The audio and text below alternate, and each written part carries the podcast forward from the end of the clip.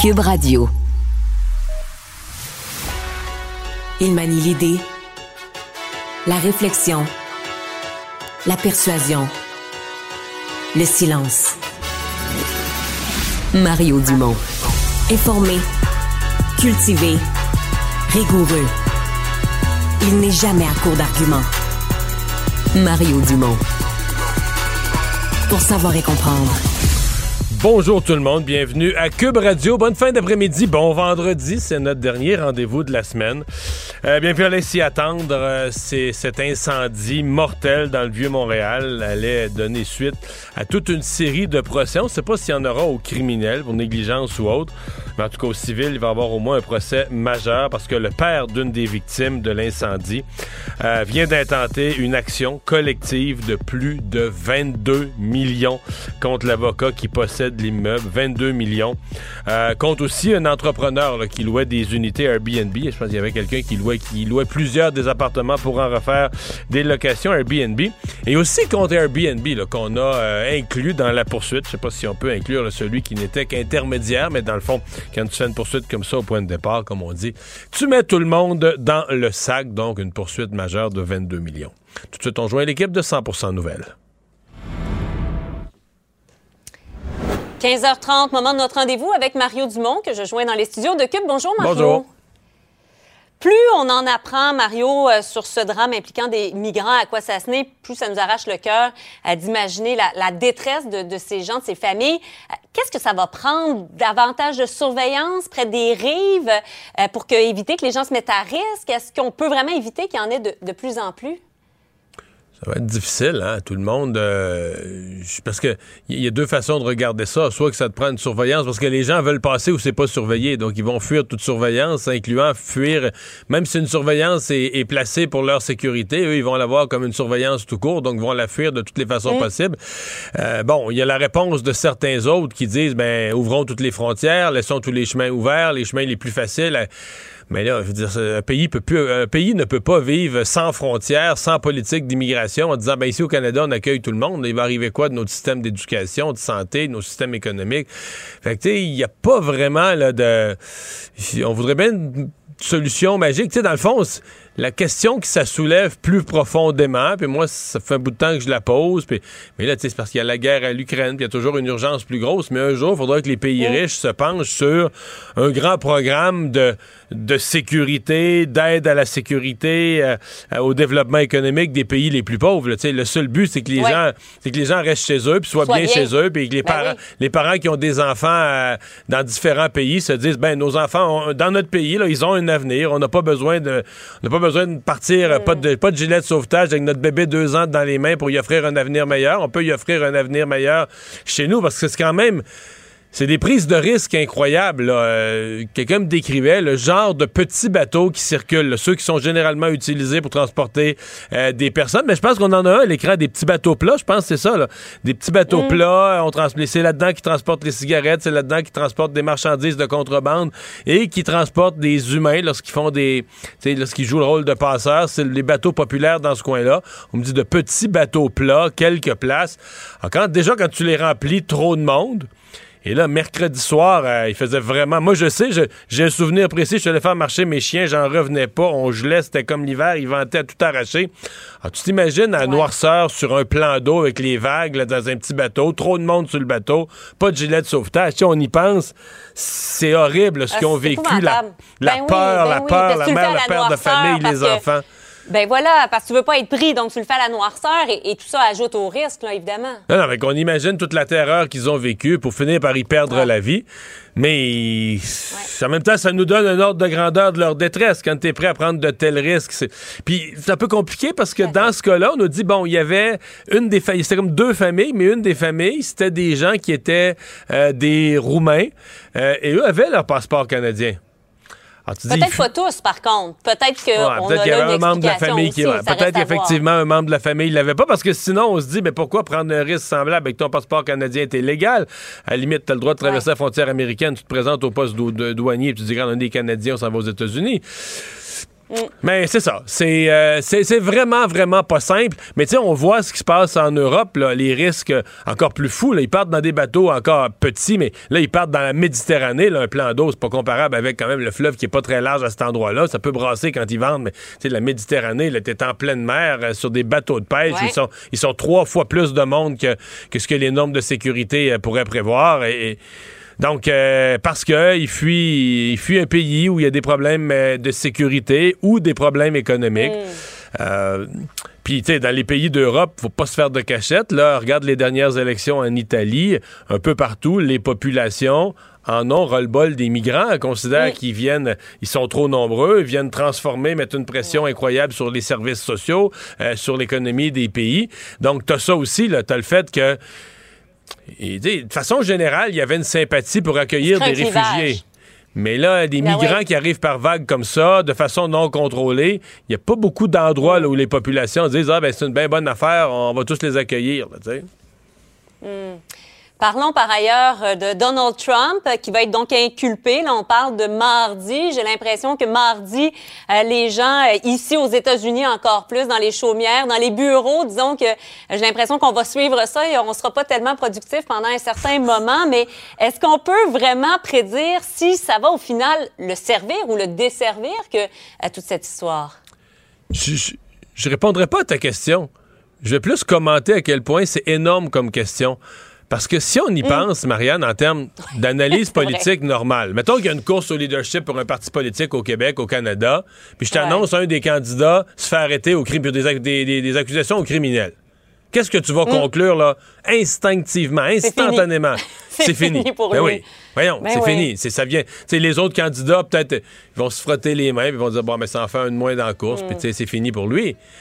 Alors, comment, comment on peut être rendu aux États-Unis tellement mêlé que là, euh, quelqu'un est poursuivi au criminel, puis là, on se demande si ça pourrait l'aider.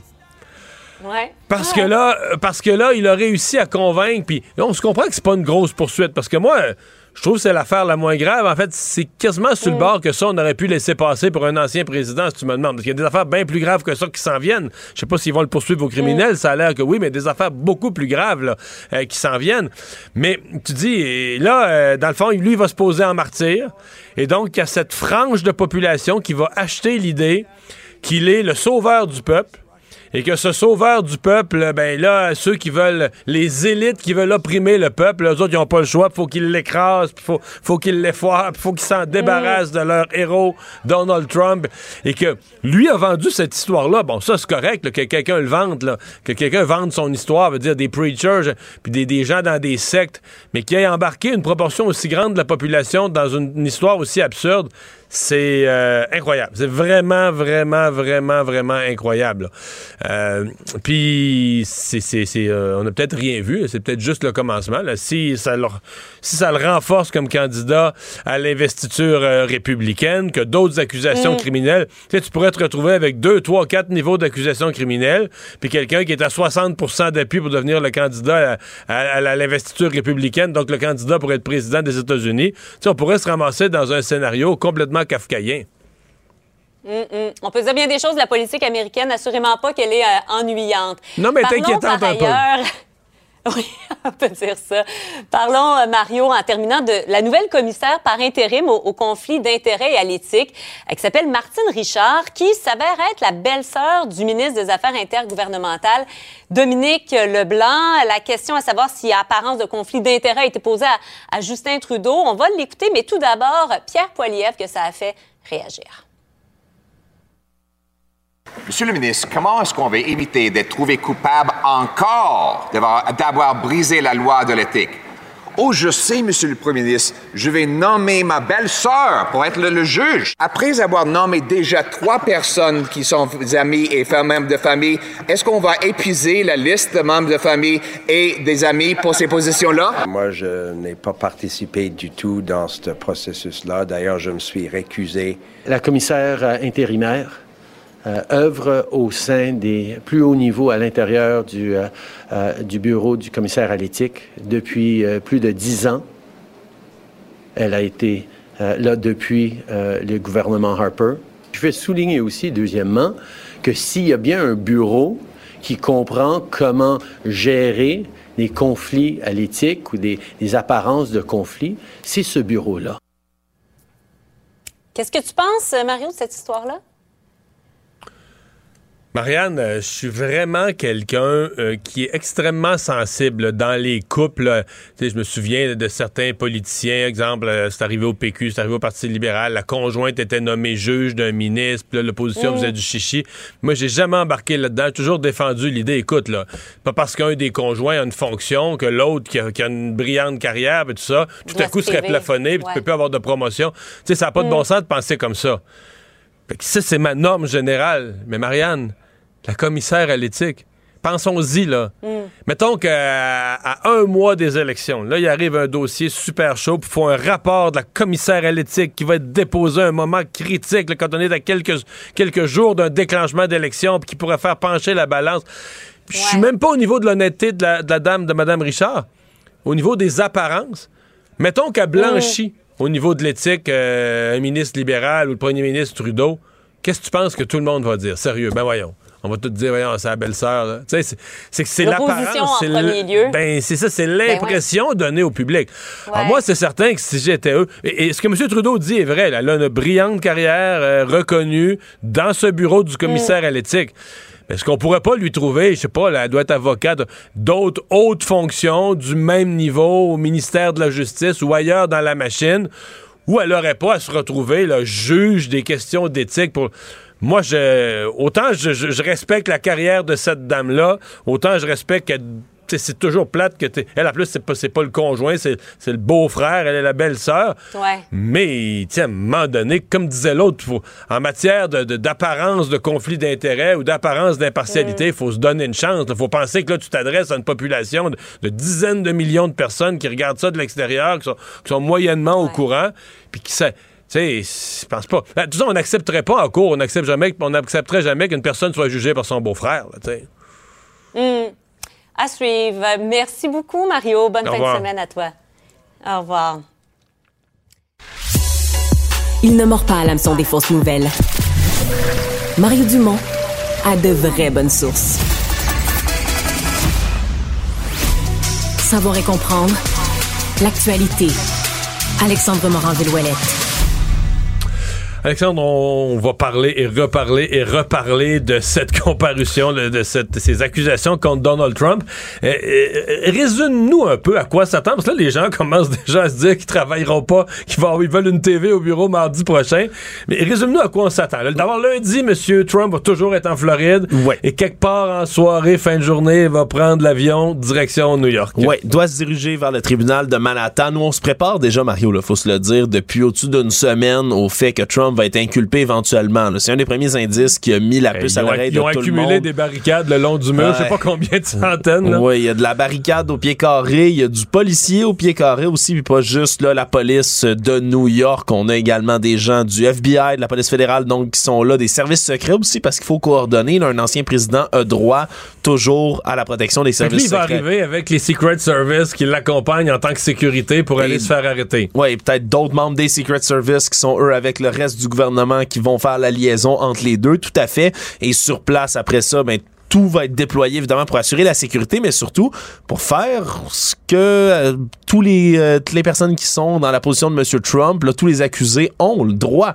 c'est-à-dire va débarquer là-bas et va passer par les mêmes étapes que n'importe quel prévenu, c'est-à-dire va devoir donner son nom, son âge, sa profession, ensuite se soumettre à la prise d'empreinte digitale et être pris en photo comme le tous les mugshot.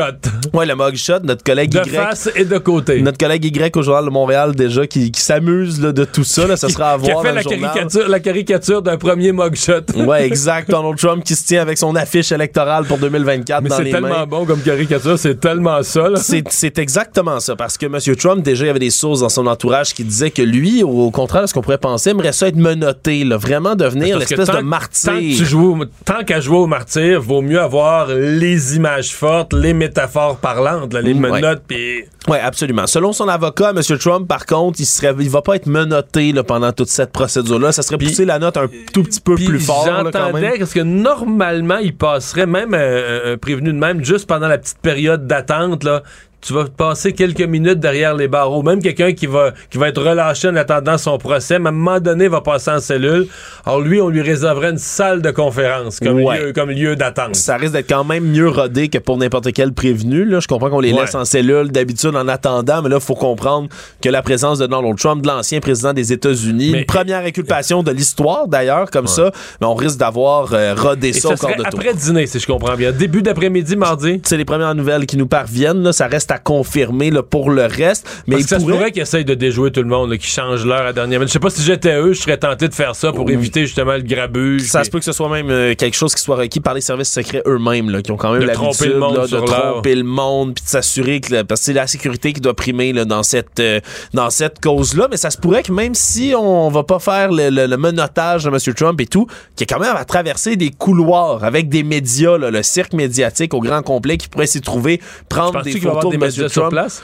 Ouais, il risque d'en avoir deux, trois, puis cent sur place, mais il, il- semble-t-il qu'on va essayer d'éviter le plus possible de faire un cirque. En tout cas, pour ce qui est de- du président actuel, Joe Biden, lui refuse complètement de commenter cette Un histoire-là. cirque traditionnellement appelé aux États-Unis un shit show. Oui, ah, c'est mardi. Non, mais tous ça. les ingrédients sont là, là. Donald Trump a vécu par la télé-réalité, Mario, puis il va, va périr, là, en grand guillemets, par la télé-réalité dans cette histoire-là. C'est vrai que ça devient de la télé- une sorte de télé-réalité. Ouais, qu'on qu'on l'aime ou qu'on le déteste, tout le monde va vouloir regarder, puis parce que je pense qu'il laisse personne indifférent. Il y a peu de personnes. Mais quand tu dis tout le monde, là, je veux dire, c'est.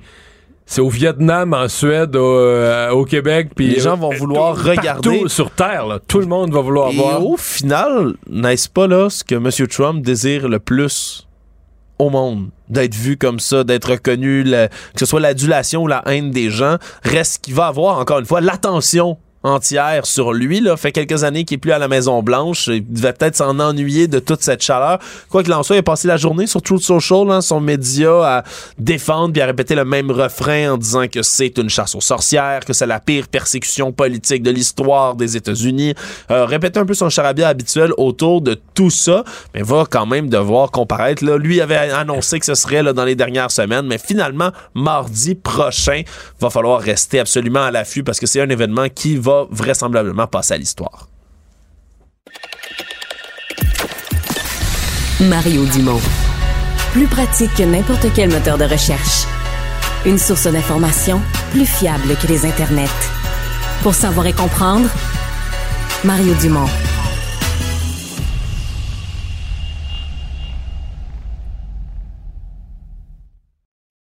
On est de.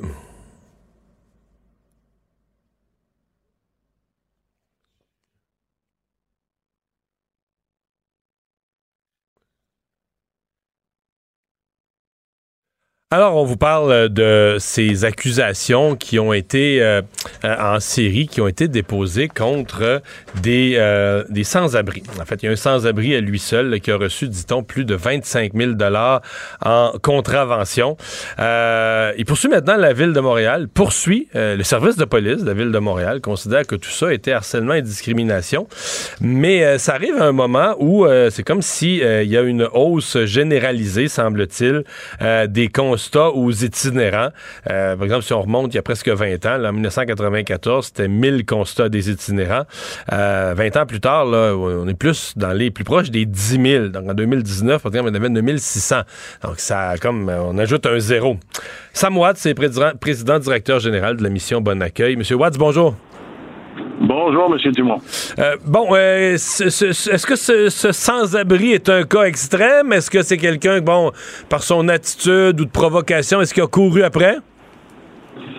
Ben, c'est intéressant parce que vous venez juste de parler de Donald Trump, puis euh, euh, je vois un- une gra- grande différence parce que avec M. Trump, euh, qu'on l'aime ou qu'on l'aime pas, euh, il y a des raisons pour des poursuites, mais avec un homme comme euh, M. Levasseur, euh, je questionne vraiment l'utilité de continuer à donner des contraventions et de poursuivre quelqu'un qui ne serait vraiment jamais capable de payer.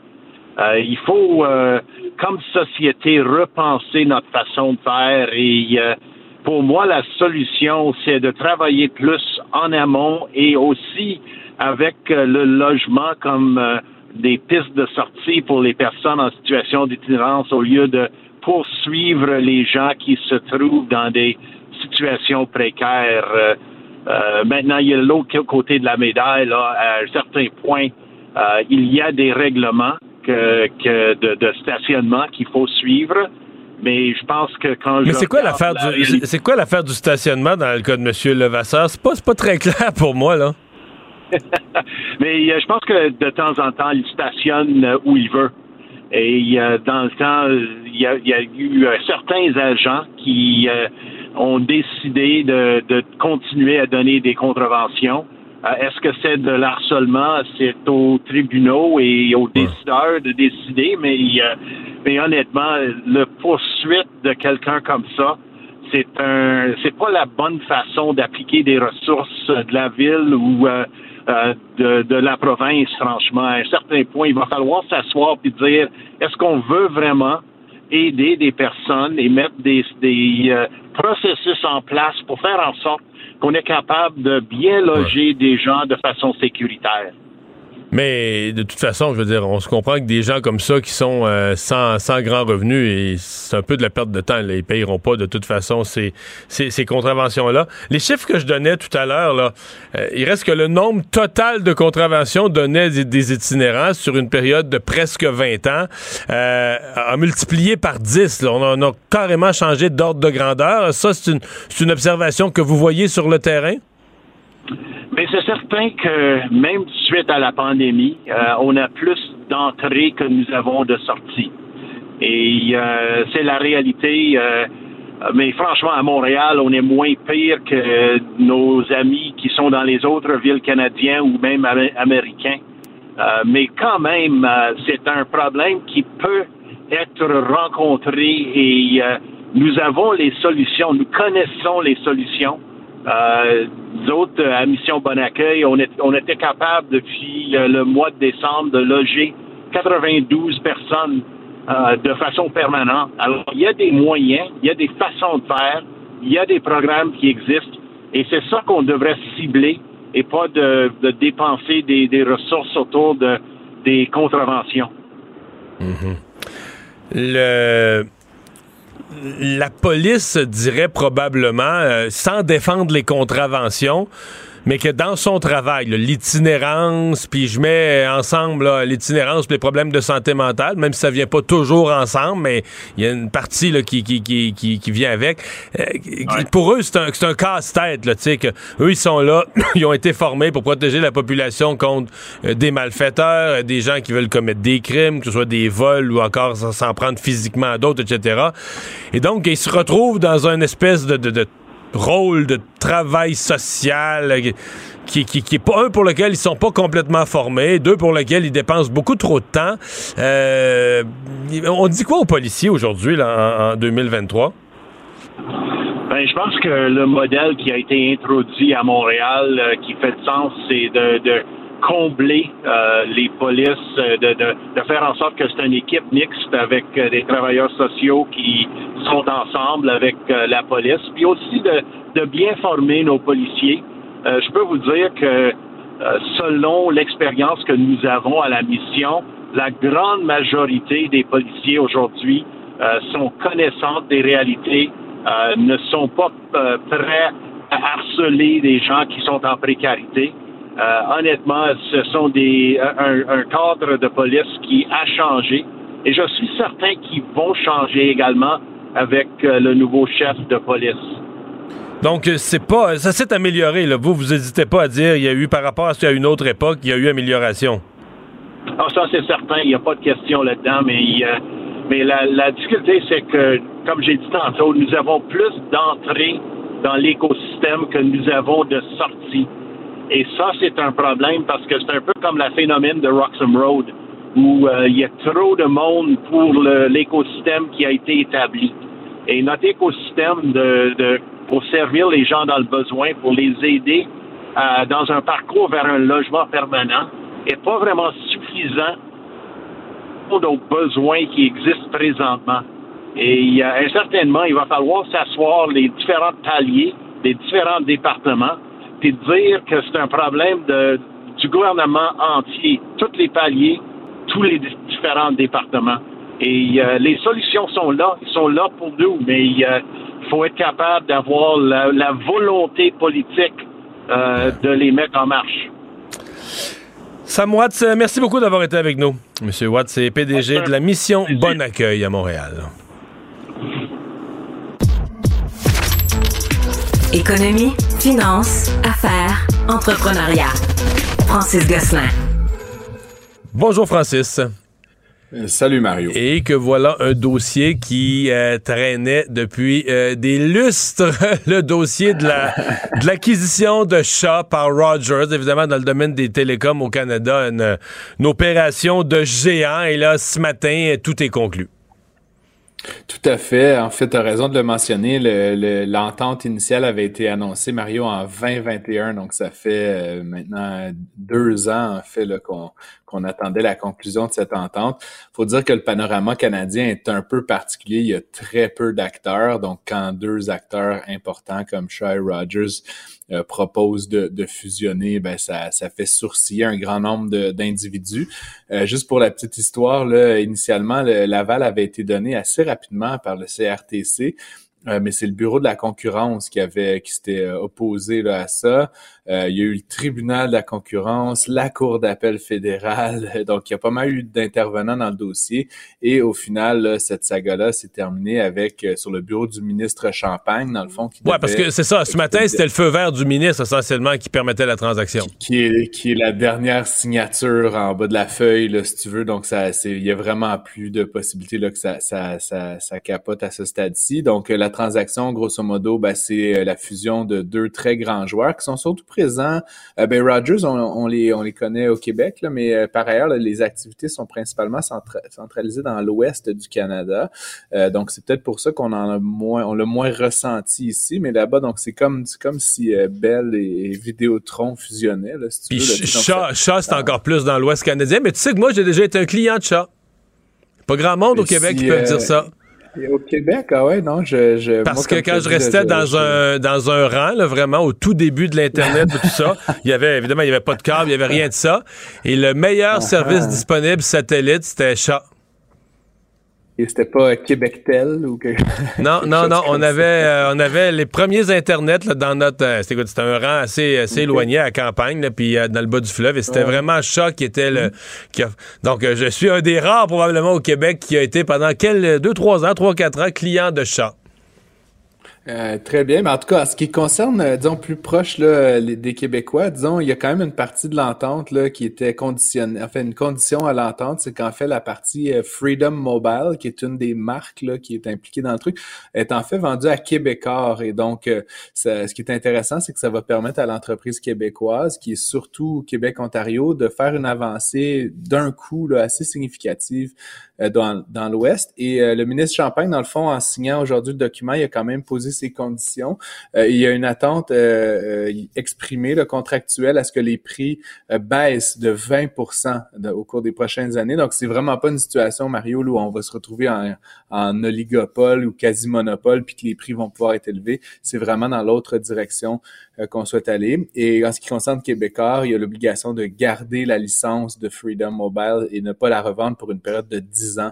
Donc vraiment pour s'assurer qu'il y ait de la concurrence. Est-ce qu'on sait, est-ce qu'on va vendre la marque Vidéotron au Canada anglais en transformant ces comptes-là ou on va garder Freedom euh, Mobile?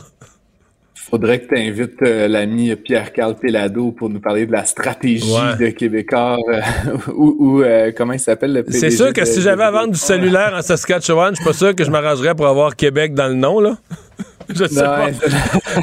je, connais pas ça le marketing, moi, là, mais je m'avance de même ça pointe des pieds avec une suggestion. Là.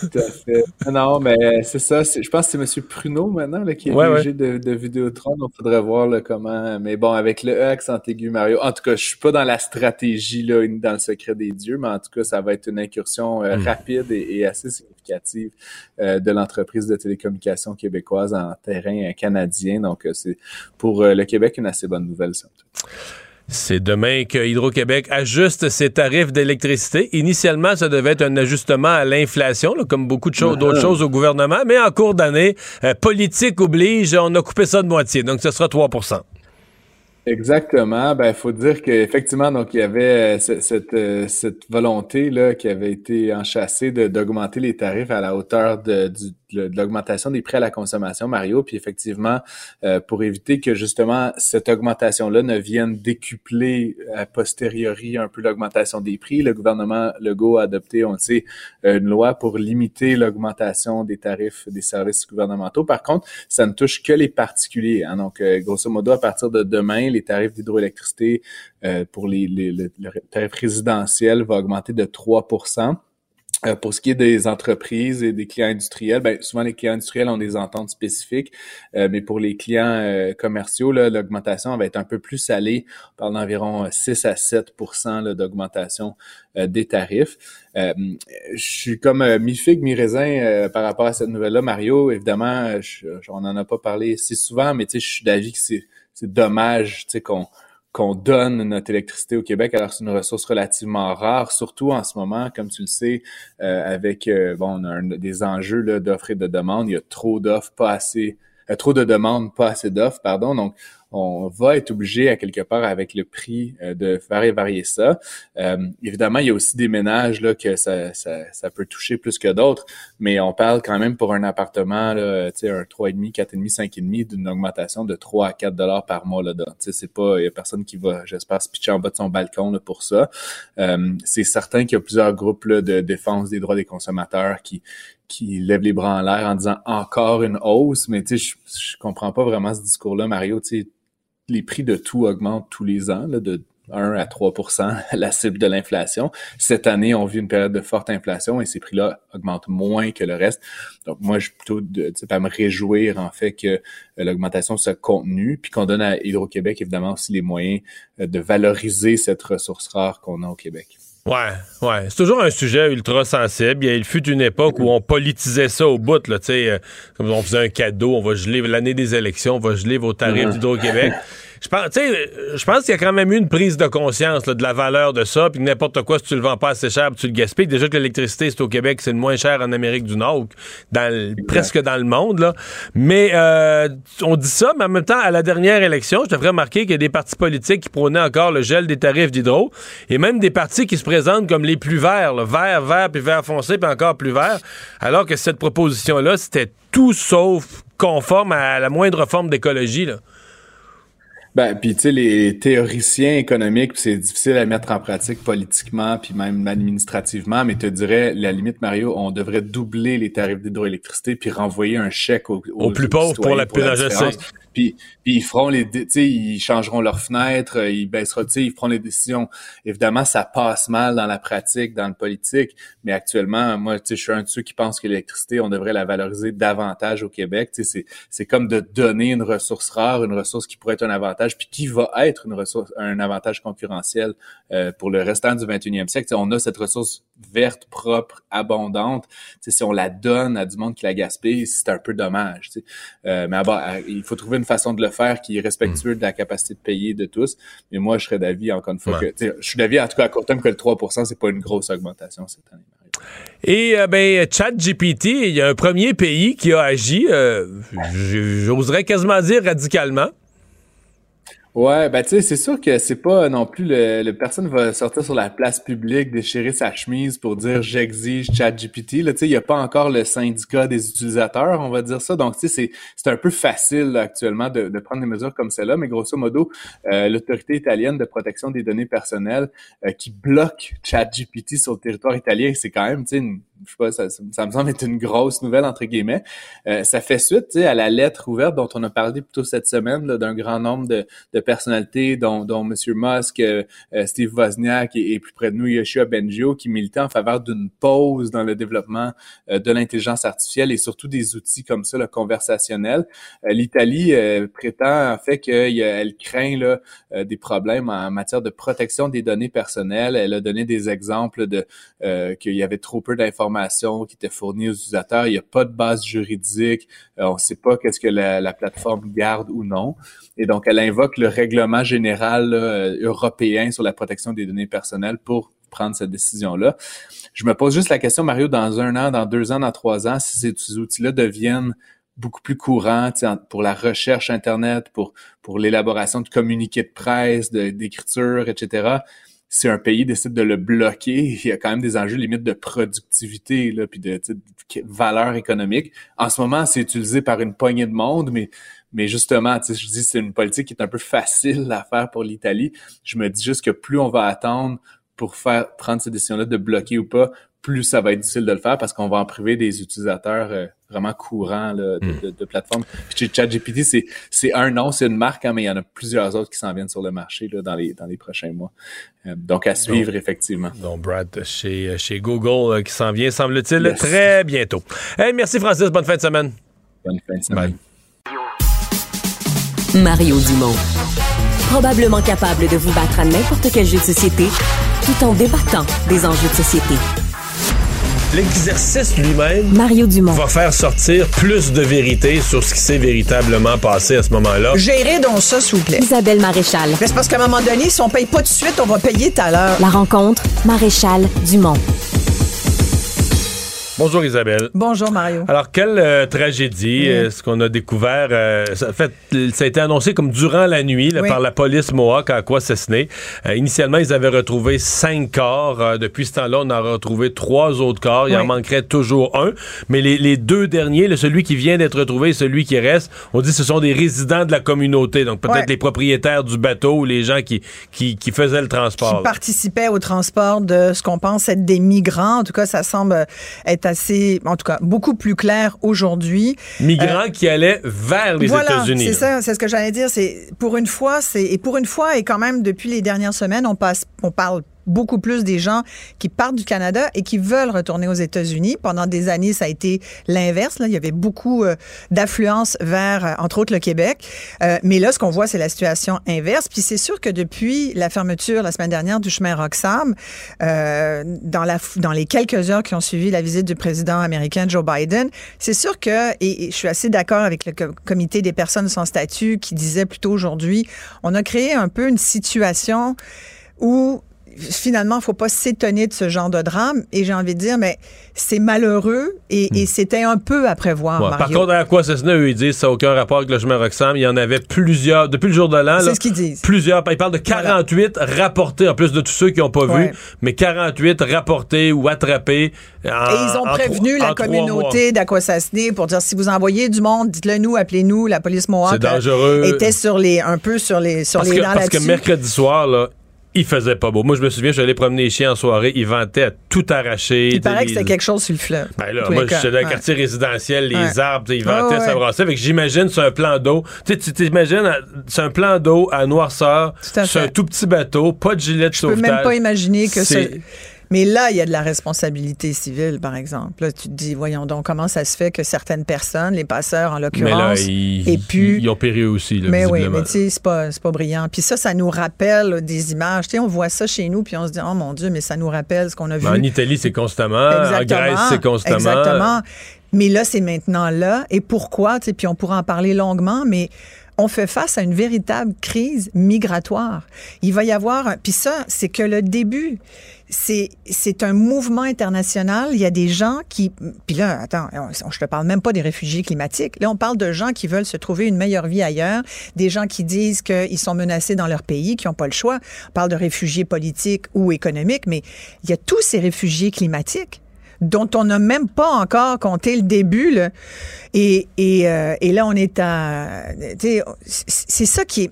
C'est ça qui est épouvantable, c'est que tu veux aider. Puis je pense que le Canada, puis Justin Trudeau a quand même, tu sais, quand il a ouvert les vannes, euh, peut-être un peu trop, mais il y avait quand même là-dedans euh, une espèce de responsabilité de. de puis moi, j'étais plutôt d'accord avec, et je suis toujours d'accord avec le fait que, tu sais, la frontière, oui, mais comme humain, si t'es pas bien ou persécuté dans ton pays ou si tu penses avoir une meilleure vie ailleurs, pourquoi t'aurais pas mais le non, droit? Non, non, mais là, je t'arrête parce que c'est deux affaires différentes. Si t'es persécuté dans ton pays, t'es un réfugié politique. T'es un réfugié politique.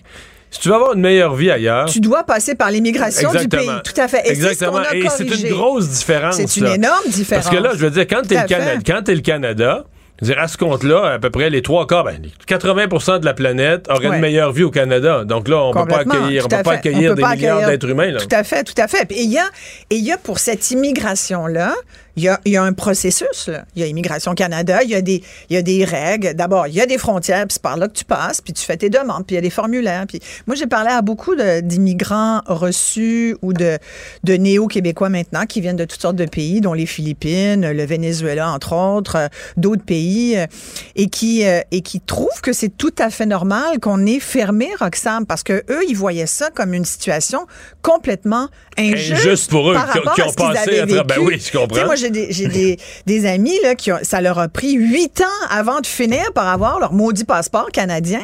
Et que là, tu puis ça leur a coûté des, tu sais, là, t'as jamais le bon papier, puis chaque papier te coûte 500 pièces. Puis là, à un moment donné, tu comprends que ça te prendra un avocat en immigration si tu veux que ça avance un peu. Tu sais, il y a quelqu'un aujourd'hui qui parlait de la business de l'immigration et entre autres, il parlait de la business à Roxham. Mais je pense que plus largement, il y a une véritable, c'est un marché. Et c'est devenu un marché. là. L'immigration, c'est vrai que c'est une business, c'est une façon de faire de l'argent avec des gens qui veulent Ouais, mais quelque tu sais, les chose. gens payent pour un hôtel de luxe, imagine pour un pays de luxe. Aïe, aïe, aïe.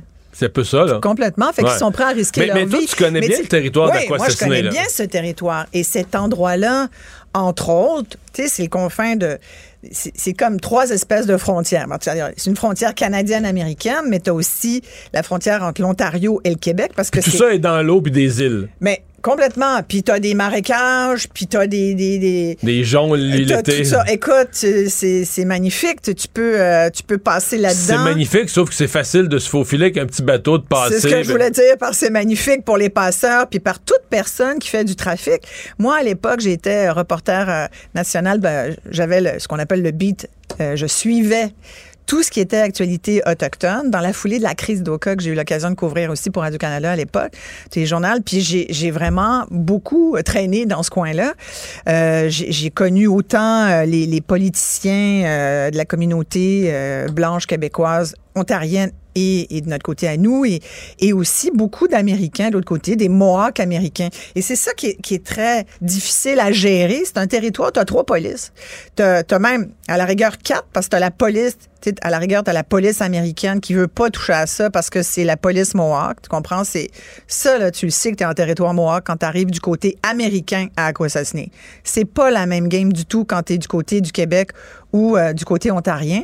Je veux dire, au Québec, c'est les plus tranquilles. C'est-à-dire, les policiers regardent ça de loin. T'sais, ça a été compliqué d'avoir une police. Maintenant, il y a une Mohawk. police Mohawk Ouais, à quoi assassiner oui. qui collabore bien avec la Ils collaborent bien ensemble avec la Sûreté ça du travaille Québec. tout le monde ensemble. Le Oui, GRC, ce Sûreté du. Québec. C'est ça, c'est ça. Puis là, puis là, on l'a vu. On l'a Ouais, vu. ouais, on vu tout le monde. Puis bon, il y a tout le monde a collaboré dans cette histoire-là parce que c'est un drame. Sur les histoires de trafic, je me souviens qu'à l'époque, écoute, moi, j'ai suivi des, des camions parce qu'à l'époque, c'était le trafic de cigarettes. Il y avait le trafic de cocaïne. Ça passait toutes sortes de choses. Dans les dernières années, ben, j'étais moins là, mais ce qu'on me disait que c'était du trafic de personnes.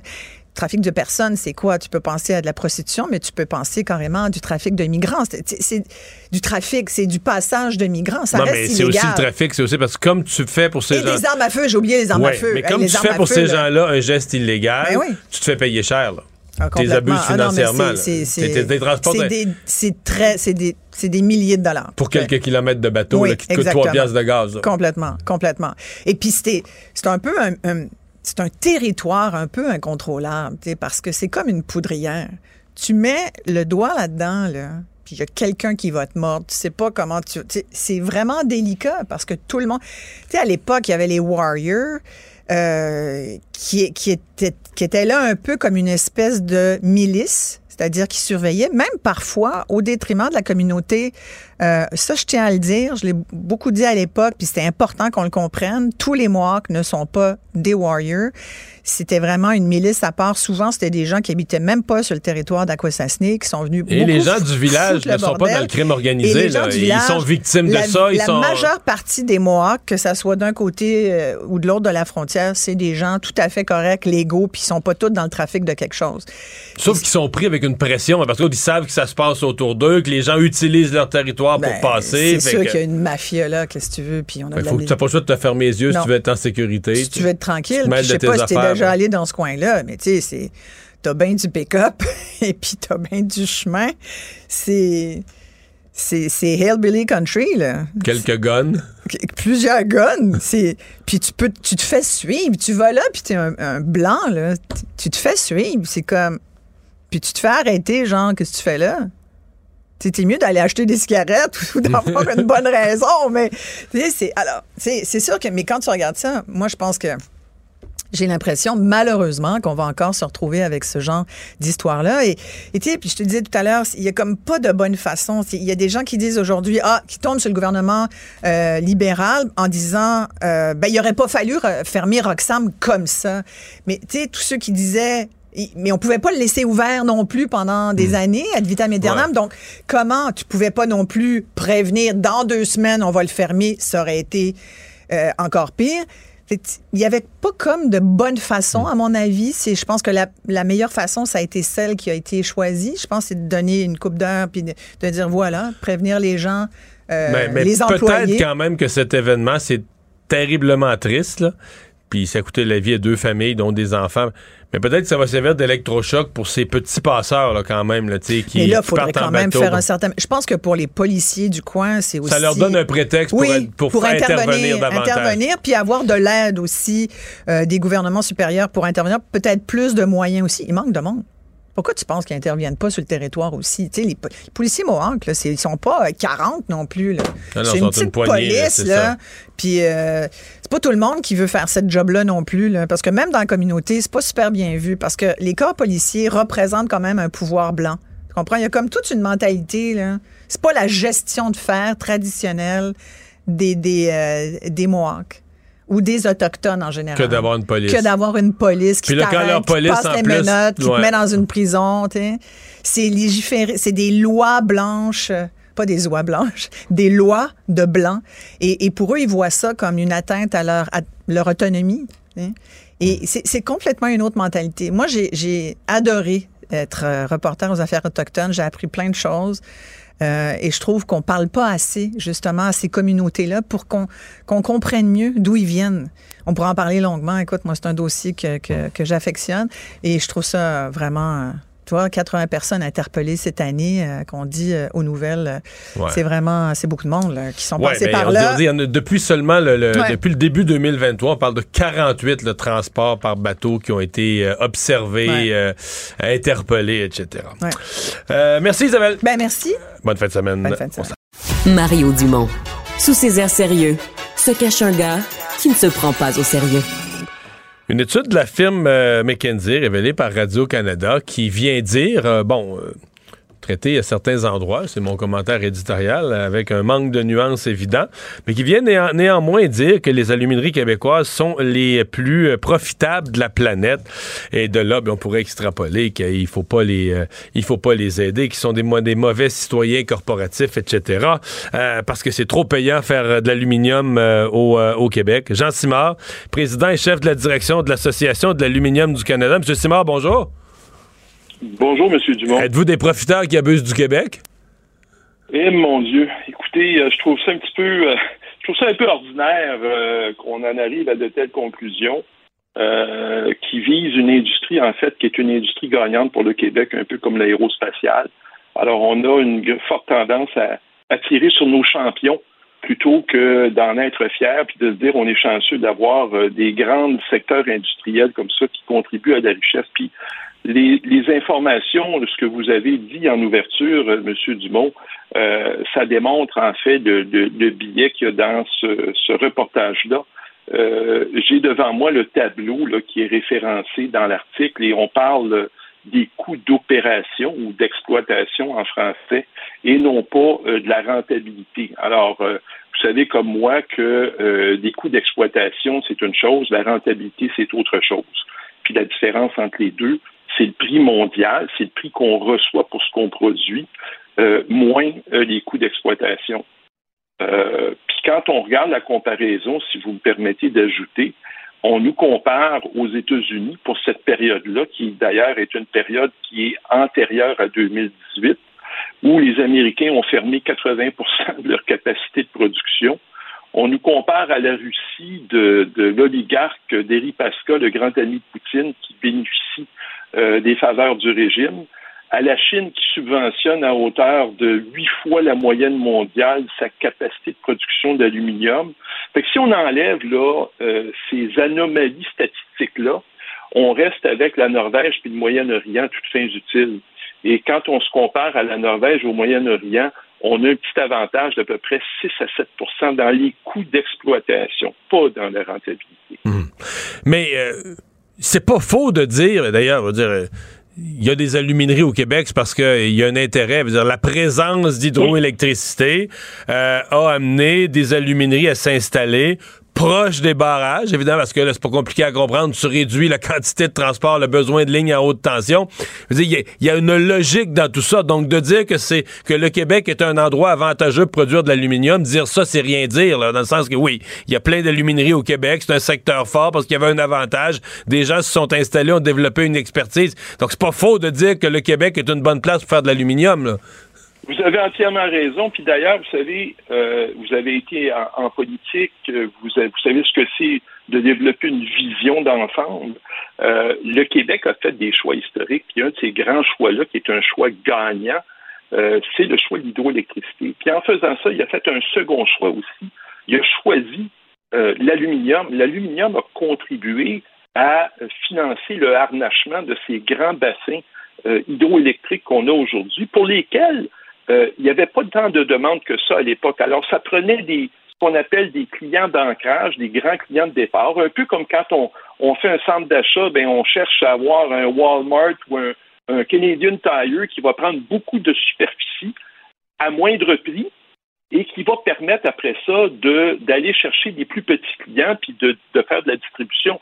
C'est un petit peu ça l'histoire du Québec. La même chose s'est produite au Moyen-Orient et ailleurs dans le monde, où est-ce qu'il y a des grands bassins d'énergie captives pour lesquels il n'y a pas nécessairement un marché immédiat. Alors, ça a été une situation, une synergie gagnante pour le Québec. Euh, est-ce que, parce que ce qui semble être l'angle du reportage, c'est que là, dorénavant, euh, il faut surtout plus aider les alumineries. Euh, s'il y a un virage qui doit être fait, euh, par exemple, pour euh, la, carboneutralité, ben là, c'est tellement avantageux de faire de l'aluminium au Québec, faites-le à vos frais? Mais c'est intéressant. Je vais, vous, je vais vous faire une boutade. Je vais vous répondre par une boutade. Si c'est si avantageux que ça, comment ça se fait qu'au cours de la période qui fait l'objet du reportage, il n'y a pas un chat qui se respecte d'ailleurs dans le monde qui est venu investir ici pour en partir une aluminerie. Puis je vous rappellerai que les Russes sont venus durant cette période-là, Russal. Euh, ils ont euh, fait le tour, ils sont, allés sur la côte nord, ils sont allés au, au lac Saint-Jean pour partir une aluminerie. Puis après des mois, quand ils ont euh, compris la structure tarifaire des approvisionnements en hydroélectricité, qui est la même pour tout le monde, que ce soit pour nous ou pour d'autres qui viendraient investir, ils ont fermé valise et sont partis pour ne plus jamais entendu parler. Fait que c'est si avantageux que ça, là, faut se poser des questions. Pourquoi il n'y a pas plus de monde qui vient en faire ici? Hmm. Est-ce que, euh, je veux dire, l'avenir de l'aluminium, c'est quand même prometteur mondialement. Euh, L'auto électrique, on veut toujours de plus en plus des véhicules donc qui vont être légers. On a l'impression que les grandes tendances, c'est pas le, succès de l'aluminium qui a été dans les dernières décennies bien réel, mais on peut avoir l'impression que c'est pas fini. Vous avez raison, euh, M. Dumont. Les dernières statistiques qu'on a eues au cours des derniers mois, euh, les projections d'ici à 2050, donc dans 25 ans d'ici, on va devoir produire autant d'aluminium primaire qui s'en est produit au cours des 100 dernières années. On prévoit une croissance de la demande de l'ordre de 20% euh, d'ici à 2030 et d'ici à 2050 euh, sur une base constante. Et ça, ça veut dire qu'il va y avoir non seulement des besoins pour l'aluminium primaire, mais il va y avoir des besoins aussi pour le recyclage et pour faire du primaire avec du recyclage. Et ça, ça va être la nouvelle tendance. Et vous avez vu qu'ici au Québec, on a déjà eu des annonces dans ce sens-là. Alors, l'avenir pour l'aluminium est gagnant. On, essaie de monter une chaîne de batteries au Québec pour les véhicules électriques, mais il ne faut pas oublier que les véhicules électriques dans lesquels ces batteries-là vont aller vont être fabriqués en aluminium pour pouvoir alléger le poids du véhicule à cause du poids de la batterie c'est un métal d'avenir, c'est incontestable. Eh bien, ben, on va continuer à, suivre euh, ça. Donc, il n'y a pas de. Vous, vous adhérez pas à cette thèse qui circule euh, sur les médias aujourd'hui et à Radio-Canada que les alumineries québécoises sont, sont, des abuseurs du bon peuple? Non, moi je trouve qu'on est, on est malheureusement un petit peu dans une ère de, recherche de complot.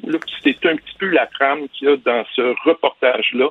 Et je pense qu'il faut mettre ces, scénarios euh, euh, de côté et regarder en avant, puis être très fier d'avoir une industrie qui contribue non seulement euh, à la création de richesses dans les régions du Québec, mais dans l'ensemble du Québec, comme l'aérospatiale, comme nos forêts.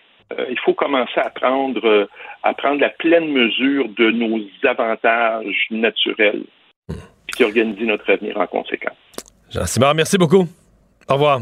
C'est moi qui vous remercie, M. Dumont. Au revoir. Au revoir. Pour savoir ce qu'il y a à comprendre, Mario Dumont.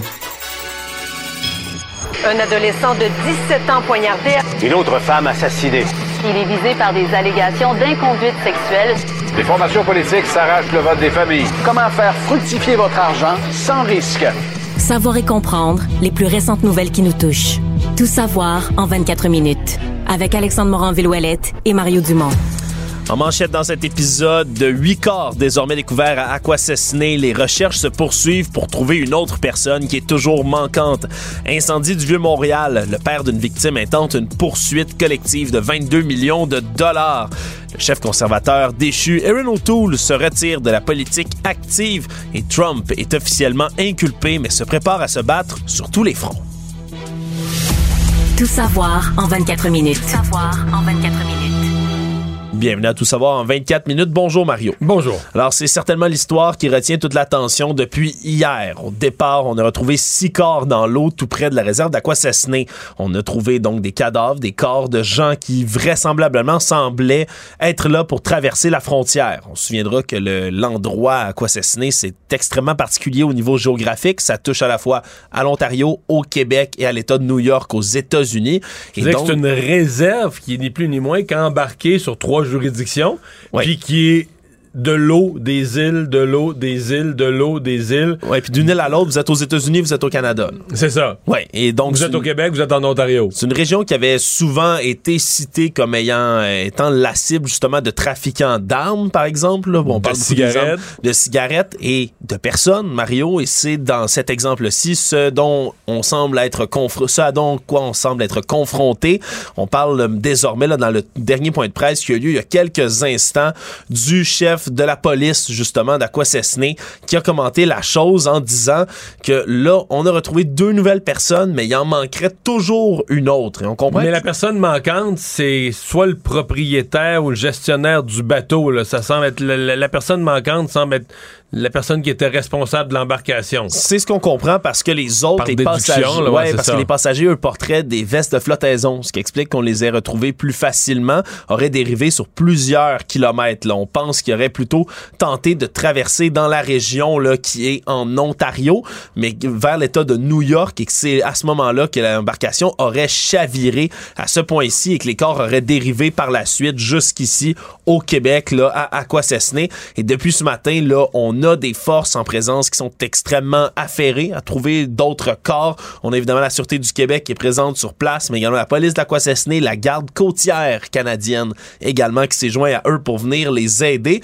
Et là, on a eu plus de détails aussi sur la situation, le portrait global de l'endroit. On parle depuis le début de l'année, son chef de police, le Chant du Lude, on parle de 48 incidents déjà en 2023, 80 personnes interpellées en tout et partout. Et ça, ça vient un peu... Euh, changer la, discussion de ceux qui disaient ah, mais depuis que le chemin Roxham est fermé, c'est ça qui arrive. Là. On peut, oui, on peut se poser des questions en lien avec le chemin Roxham, la frontière, mais depuis le jour de l'an, depuis le début de l'année, 48 fois, on, ça c'est ceux qu'on a vus, ceux qu'on a attrapés, il y en a probablement passé ah beaucoup plus que ça, mais ceux qu'on a attrapés, interpellés, vus, rapportés, 48. Donc pendant que le chemin Roxham était ouvert, il y a quand même des gens qui passaient en bateau. Et dans ce cas-ci, ça, ça, semble plus être du Canada vers les États-Unis. Ouais, de l'Ontario vers les États-Unis. Quand on parlait du chemin Roxham, on parlait beaucoup de gens qui traversaient des États-Unis pour se rendre jusqu'ici au Québec ou au Canada de manière plus générale. Et là, on parle vraiment du contraire, ce qui démontre qu'il y a effectivement, c'est un endroit propice pour du trafic humain. on parlerait de deux familles, entre autres, là, parmi les victimes. Une qui viendrait de Roumanie, l'autre qui serait d'origine indienne, qui ont malheureusement trouvé la mort dans cette histoire là. On est- on n'identifie personne pour l'instant du côté du service de police. Mais tu fais bien de le, de le mentionner, Mario. Une famille indienne, mais une famille roumaine qui, elle, les gens, en tout cas, parce qu'on sait peut-être pas tous les membres de la famille, mais avaient des passeports canadiens. Dans le cas des Roumains, il semble qu'ils avaient des passeports canadiens, ce qui soulève la question, est-ce qu'il y avait un membre de leur famille qui avait pas de passeport? Parce que si t'as ton passeport, pourquoi courir un tel risque? Pourquoi mettre sa vie en danger? T'es Ouais. légal? Euh, Selon le chef de police, là, semble-t-il que parmi les gens qu'on qu'on- qu'on a là, dans tout ça, il y aurait des membres peut-être de la communauté même d'Aquassassiné qui feraient partie là, de, de, de ces gens-là. On a, on, on a été à avoir des détails un peu de ce côté-là, mais selon ce qu'expliquait le chef de police dans son point de presse, c'est qu'au sein de la communauté d'Aquassassiné, il y a des gens qui recherchent un certain appât du gain, parlent par exemple de jeunes de la communauté qui souvent là, vont avoir l'envie de faire quelques dollars faciles, vont se faire approcher par des communautés criminalisées qui, eux, vont leur promettre de l'argent en échange là, de leur transport par bateau. transport par bateau, connaissance du terrain, connaissance de, de la police locale, etc. Bref, un rôle de facilitateur, de passeur presque dans cet endroit-là qui est Aquassassiné. Et Mais c'est on- sûr que quand tu fais quelque chose d'illégal comme ça, probablement qu'ils ont chargé à ces gens-là un prix démesuré là, en disant Garde, nous, on va vous arranger de quoi, on va vous faire de quoi, personne ne pourrait vous faire ça. Et à chaque fois, ils chargent des prix qui sont déraisonnables. Euh, Alexandre, il faut quand même prendre un instant pour imaginer ce qu'ils ont vécu. Parce que ça Oui. s'est arrivé dans la soirée de mercredi. Euh, ils vantaient à tout arracher, mais je sais, mais je pas tous les soirs, je promène mes chiens avec j'ai une conscience de la météo en soirée là. Sur la rive sud, ils vantaient à tout arracher. Je suis en train de promener mes chiens aussi à ce Ah ouais. moment-là. Là, euh, Et- on imagine, là, t'es à noirceur, euh, dans un mini bateau où il y a trop, t'es déjà trop nombreux dans le bateau, là, trop de poids, trop nombreux dans le bateau, euh, sur le fleuve, puis là, tu te mets à te faire brasser. T'imagines l'horreur qu'ils ont vécue, là. Ben oui, et quelqu'un qui est très au courant de la situation, c'est le capitaine des pompiers de la station 3 de Ogdensburg à Aquassassiné, justement, Sturge Lazor, qui lui a témoigné en disant qu'il y avait des vagues là, ce soir-là de 3 ou 4 pieds là, sur le fleuve alors que ça s'est déchaîné. Là, tu pars en chaloupe. Ouais, tu pars en chaloupe. Avec trop de monde à bord. Ouais, et mercredi, il faut se souvenir, là, c'était une magnifique température toute la journée jusqu'à ce que finalement, Le soir, ça, ça- le soir, ça s'est assombri d'un seul coup, s'est mis à pleuvoir, à venter, à tout casser, effectivement. Et le, le- le chef, justement, là, le capitaine des pompiers, lui qui expliquait la- le fait selon lequel, ben, sauf le conducteur, tout le monde semblait avoir des gilets de sauvetage, mais aussi réitérer que c'est pas la première fois là, qu'il voit des navires de migrants comme ça passer. Il parle de trois ou quatre appels à l'aide par année de migrants dans la traverse Tourmal qui, qui vont jusqu'à appeler là, les pompiers pour qu'ils viennent recevoir des secours. Puis on parle vraiment d'une dérive là, de 5 km de long, alors que c'est pas euh, c'est pas très loin là, de partir. Là. Eux seraient partis de Cornwall Island en Ontario, voulaient se rendre jusqu'à Aquassassiné au Québec justement. C'est 1,5 km de bateau, là. 1, km et demi. C'est pas beaucoup, là. C'est vraiment pas une énorme traversée. Mais c'est beaucoup Et- dans une tempête, là. Quand Ben- tu contrôles plus ta... ben, c'est beaucoup dans une tempête, mais surtout beaucoup quand on sait à quelle température se trouve l'eau en ce moment là, dans le fleuve. C'est toujours glacial. là. Oui, la glace a fondu pour la plupart, mais ça demande des températures si vous êtes plongé dans l'eau du fleuve à cette température. Si vous avez peu de chance de vous en c'est sortir. combien le nombre de minutes pour l'hypothermie, c'est pas beaucoup de minutes à mon avis, là. quelques minutes puis tu rentres en, hypothermie. Ouais. Et la communauté politique a réagi aujourd'hui assez rapidement. Tout d'abord, les ministres responsables de la sécurité publique et de Québec et d'Ottawa, François Bonnardel et Marco Mendicino, qui ont réagi rapidement sur Twitter. Premier ministre Justin Trudeau, lui aussi, qui a invité les gens à un moment de réflexion et de compassion pour les familles qui ont péri. Mais c'est fait avoir quand même de commentaires jusqu'à ce qu'on comprenne bien ce qui s'est passé. Parce qu'évidemment, on comprend qu'il y a eu du vent, de la pluie, que les conditions sont devenues atroces mercredi, mais on n'a quand même toujours pas là, la réponse finale d'exactement ce qui s'est passé mercredi malheureusement. Donc on continue les recherches du côté et du service de police et du service des pompiers parce qu'il manque toujours une personne à l'appel. Dans l'incendie du vieux port qui a secoué la communauté montréalaise il y a quelques temps déjà et qui a coûté la vie, on se souviendra, à cette personne dans ce qui est devenu l'incendie le plus meurtrier presque depuis cinq décennies à Montréal le 16 mars dernier. Mais là, on a le père d'une des victimes de l'incendie, Monsieur Randy Sears, qui est le père de Nathan Sears, un doctorant de 35 ans qui est décédé, lui, dans cette tragédie malheureusement, qui vient d'intenter une action collective de plus de 22 millions de dollars, à la fois contre l'avocat qui possède l'immeuble, contre l'entrepreneur, lui, qui louait des unités dans l'immeuble en question, mais aussi... Ouais, parce que ça, on a, on a moins parlé. Il semblait Ouais. y avoir un, un individu qui louait plusieurs des appartements propriétaires. D'ailleurs, c'est ce qui fait dire que le propriétaire, il pouvait pas ignorer que qu'il y avait du Airbnb dans son bloc parce que je pense pas que le type qui loue, mettons, 8 ou 10 ou 12 unités, il habite dans 10 appartements. Il y en a un qui va être ma cuisine, ouais, va être tu, mon te salon. compte, tu te rends compte qu'il fait quelque chose avec ça. À moins d'être, fermer les yeux. Ouais. Mais donc, lui aussi est poursuivi. Là. Oui, donc je rappelle l'avocat qui possède l'immeuble, l'entrepreneur qui loue des unités, mais aussi contre Airbnb euh, elle-même, la compagnie, pour avoir permis la location illégale à l'intérieur du bâtiment. Donc M. Sears, qui lui réside au Nouveau-Brunswick, là, intente tout ça, parce qu'on comprendra que Nathan Sears, donc son fils, lui, là, venait dans la métropole pour une conférence en études internationales, avait choisi Airbnb pour se loger, avait trouvé cet immeuble-là, justement, et malheureusement, il se trouvait, de ce qu'on comprend, dans les chambres qui n'ont pas de fenêtre, et il aurait donc péri avec les autres. Et pour M. Sears, lui, ben, il y a des gens qui doivent être tenus responsables de ce drame-là, et donc, lui dit, entre autres, ben, Airbnb, eux, savaient, ou devaient être au courant que c'était illégal de faire ça dans cette zone-là, mais permettait quand même à des gens d'offrir de la location à cet endroit-ci. Donc, Tariq Hassan, lui, qui faisait la location des unités dans l'immeuble, lui, a été négligent, selon M. Sears. Puis Airbnb se fait accuser vraiment d'avoir fait aucune vérification pour savoir si les lieux étaient sécuritaires. Donc, c'est 22 millions de dollars qui est réclamé, qui sera partagé entre les personnes qui se trouvaient dans l'immeuble, donc ceux qui ont été affectés, blessés, traumatisés par cette tragédie-là, leur Et les succession, familles des-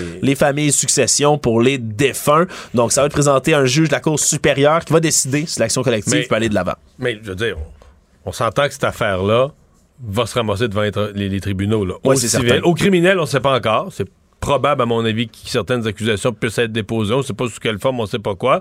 Et au civil, c'est une quasi-certitude. là. Donc, euh, c'est tellement gros ce qui est arrivé. Il faut se préparer à ce qu'il y en ait. Et là, c'est que c'est rapide quand même, là, comme inter- mais déjà, euh, poursuite de 22 millions. Actualité. Tout savoir en 24 minutes. Erin O'Toole, l'ancien chef déchu des conservateurs au Canada, a annoncé aujourd'hui dans un discours dans sa circonscription de Durham en Ontario qu'il va quitter la vie politique à partir du mois de juin. On se souviendra que Erin O'Toole avait pris là, déjà la barre des conservateurs en plein milieu de la pandémie en août 2020 et avait finalement été démis dans un vote de confiance en février 2022. Là, en plein milieu, il y avait des manifestations anti-gouvernement, le fameux soi-disant convoi pour la liberté, avait perdu quand même là, un vote de confiance. 73 députés qui avaient voté contre sa, sa- sa présence, donc pour sa destitution, et 45 qui avaient donné sa confiance. Il était resté depuis, Mario, mais Comme simple une- député. C'est c'était une question de temps un peu C'est une quitte. grosse nouvelle parce que ça a été un chef, mais c'est pas une grosse nouvelle parce qu'il y a personne qui s'attendait à ce que. Bon, c'est pas vrai. Non, euh, mon, mon, mon exemple est pas vrai. Andrew Scheer, mais il est plus jeune, mais Andrew Scheer est resté. Puis Ouais, il est toujours là. Il est le leader parlementaire de Pierre Poilievre. il est toujours là. Mais dans le cas de M. O'Toole, qui avait une grande carrière euh, dans l'armée, dans les grands bureaux d'avocats, moi, sincèrement, je. J'aurais été étonné là, qu'il reste en poste, d'autant plus que euh, je pense qu'il lui il doit sentir que c'est Pierre Poilievre qui l'a qui, qui, tu sais, qui tenait le, le- la poignée du poignard là, quand il a été enlevé. Ouais, Moi, je vais dire, je, je, je sais, euh, je, suis minoritaire, ça, m'arrive souvent. Moi, j'ai bien aimé Renault Tool. Je pense que dans les trois chefs conservateurs, là, euh, Pierre Poilievre, Andrew Scheer, les trois derniers qu'ils ont eus, euh, si on parle pas d'un chef politique pour faire de la politique, mais on parle de quelqu'un pour diriger le Canada, c'était de loin le meilleur. Une expérience de l'armée, un, un curriculum vitae bien plus impressionnant que les deux autres. Il était dans le monde des affaires, d'un grand bureau d'avocats. Euh, moi, je trouvais que c'était un homme... Moi, je, demande plus des miracles d'un politicien. Juste avoir quelqu'un de raisonnable, qui fera pas de conneries, qui mettra pas le pays dans le trouble, mettra pas le pays en faillite, puis tout ça. Euh, puis je, je, je retrouvais ça en lui. Et là, je sais, on l'a beurré aller-retour. Il, il a fait des erreurs, mais ça arrive souvent dans une première campagne électorale qui se fait des erreurs. Ouais, il, il avait été accusé de trop se recentrer, entre autres. Ouais, trop se recentrer. Puis semble-t-il qu'il avait fait plaisir aux uns et aux autres. Il est quand même passé à pas grand-chose de, de gagner. Mais enfin, là, euh, les conservateurs sont à l'étape qui changent de chef à toutes les élections. Ça aussi, c'est un danger parce que t'as toujours un chef et un entourage qui en sont à leur première campagne électorale à vivre et que t'en as jamais un qui revient euh, avec l'expérience, donc qui a, appris, qui a appris de ses erreurs. Euh, mais bon, si j'étais à sa place, je serais parti moi aussi. là. Je reproche pas d'être parti. Mais moi, c'est quelqu'un que j'avais trouvé, mais il n'y a pas... euh, il n'a pas réussi, il n'a pas pogné, mais le Parti conservateur, euh, au Canada, il faut toujours se souvenir que le Canada, c'est une démocratie, mais c'est une démocratie libérale. Tu un parti qui gouverne, c'est le Parti libéral. Puis de temps en temps, une fois par 25 ans, on se dit, ouais, il faudrait peut-être punir les libéraux. Puis là, pendant une courte période, on en met les conservateurs. On n'est pas dans une véritable alternance. Le Canada, c'est pas pour rien qu'il y a un parti politique qui, a les couleurs du drapeau, puis les, les, les, logos du drapeau sur le logo du parti. -dire, le Canada est libéral. Le Canada et le Parti libéral, c'est une seule et même entité. Mais de temps en temps, les électeurs disent, ouais, il faudrait peut-être les libéraux les mettre sur le banc des punitions quelques années, là, parce que là, ils ont fait le scandale des commandites. C'est-à-dire qu'il faut que les libéraux hurle au monde Votez plus pour nous on, a fait un scandale. faut que les libéraux crient après le monde pour les convaincre de pas voter pour eux. Si on fait juste laisser aller les choses, comme un chef qui, qui, qui, qui est cute, puis tout ça, ben là, on vote libéral au Canada. Voyons, on se pose pas la question. On vote libéral, puis tout ça. Fait qu'on va voir si est-ce que M. Poliev va faire mieux que Aaron O'Toole. Drôle de cas, Mario, qui a été déposé récemment au civil à la Cour du Québec, euh, qui est intenté par deux hommes de confession musulmane dans une bien drôle d'histoire. Tout ça remonte au 30 septembre 2021.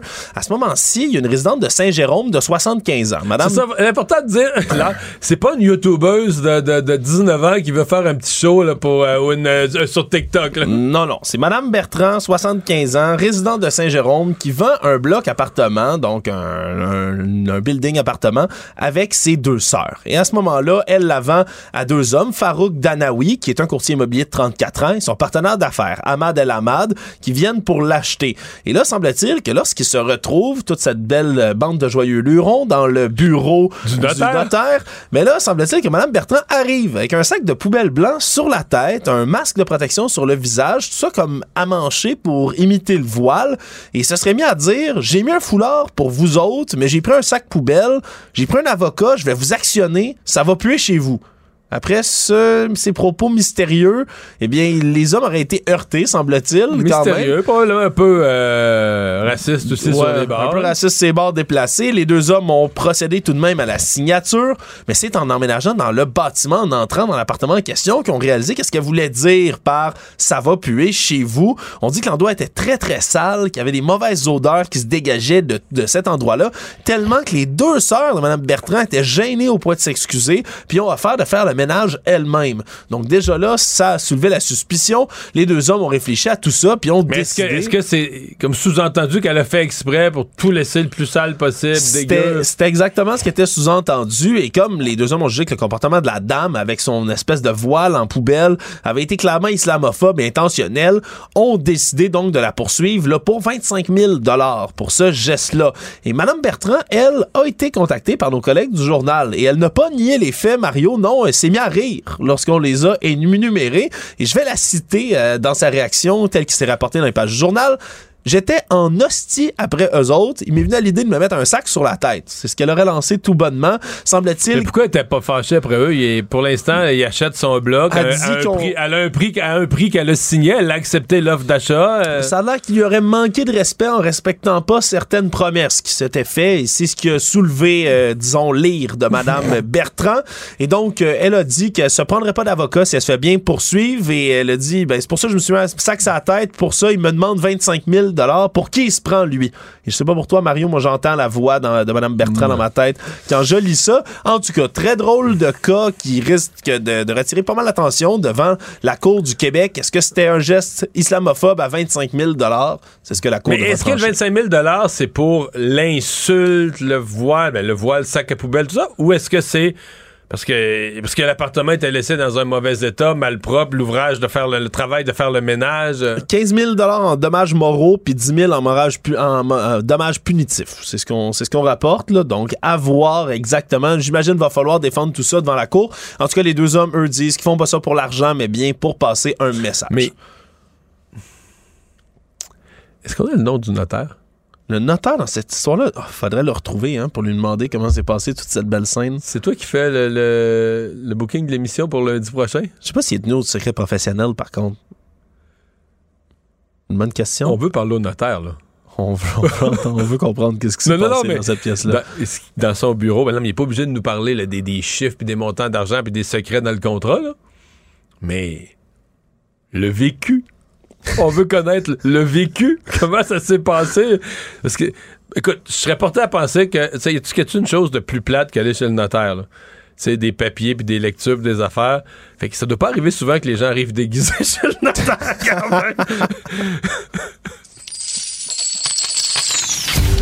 Économie.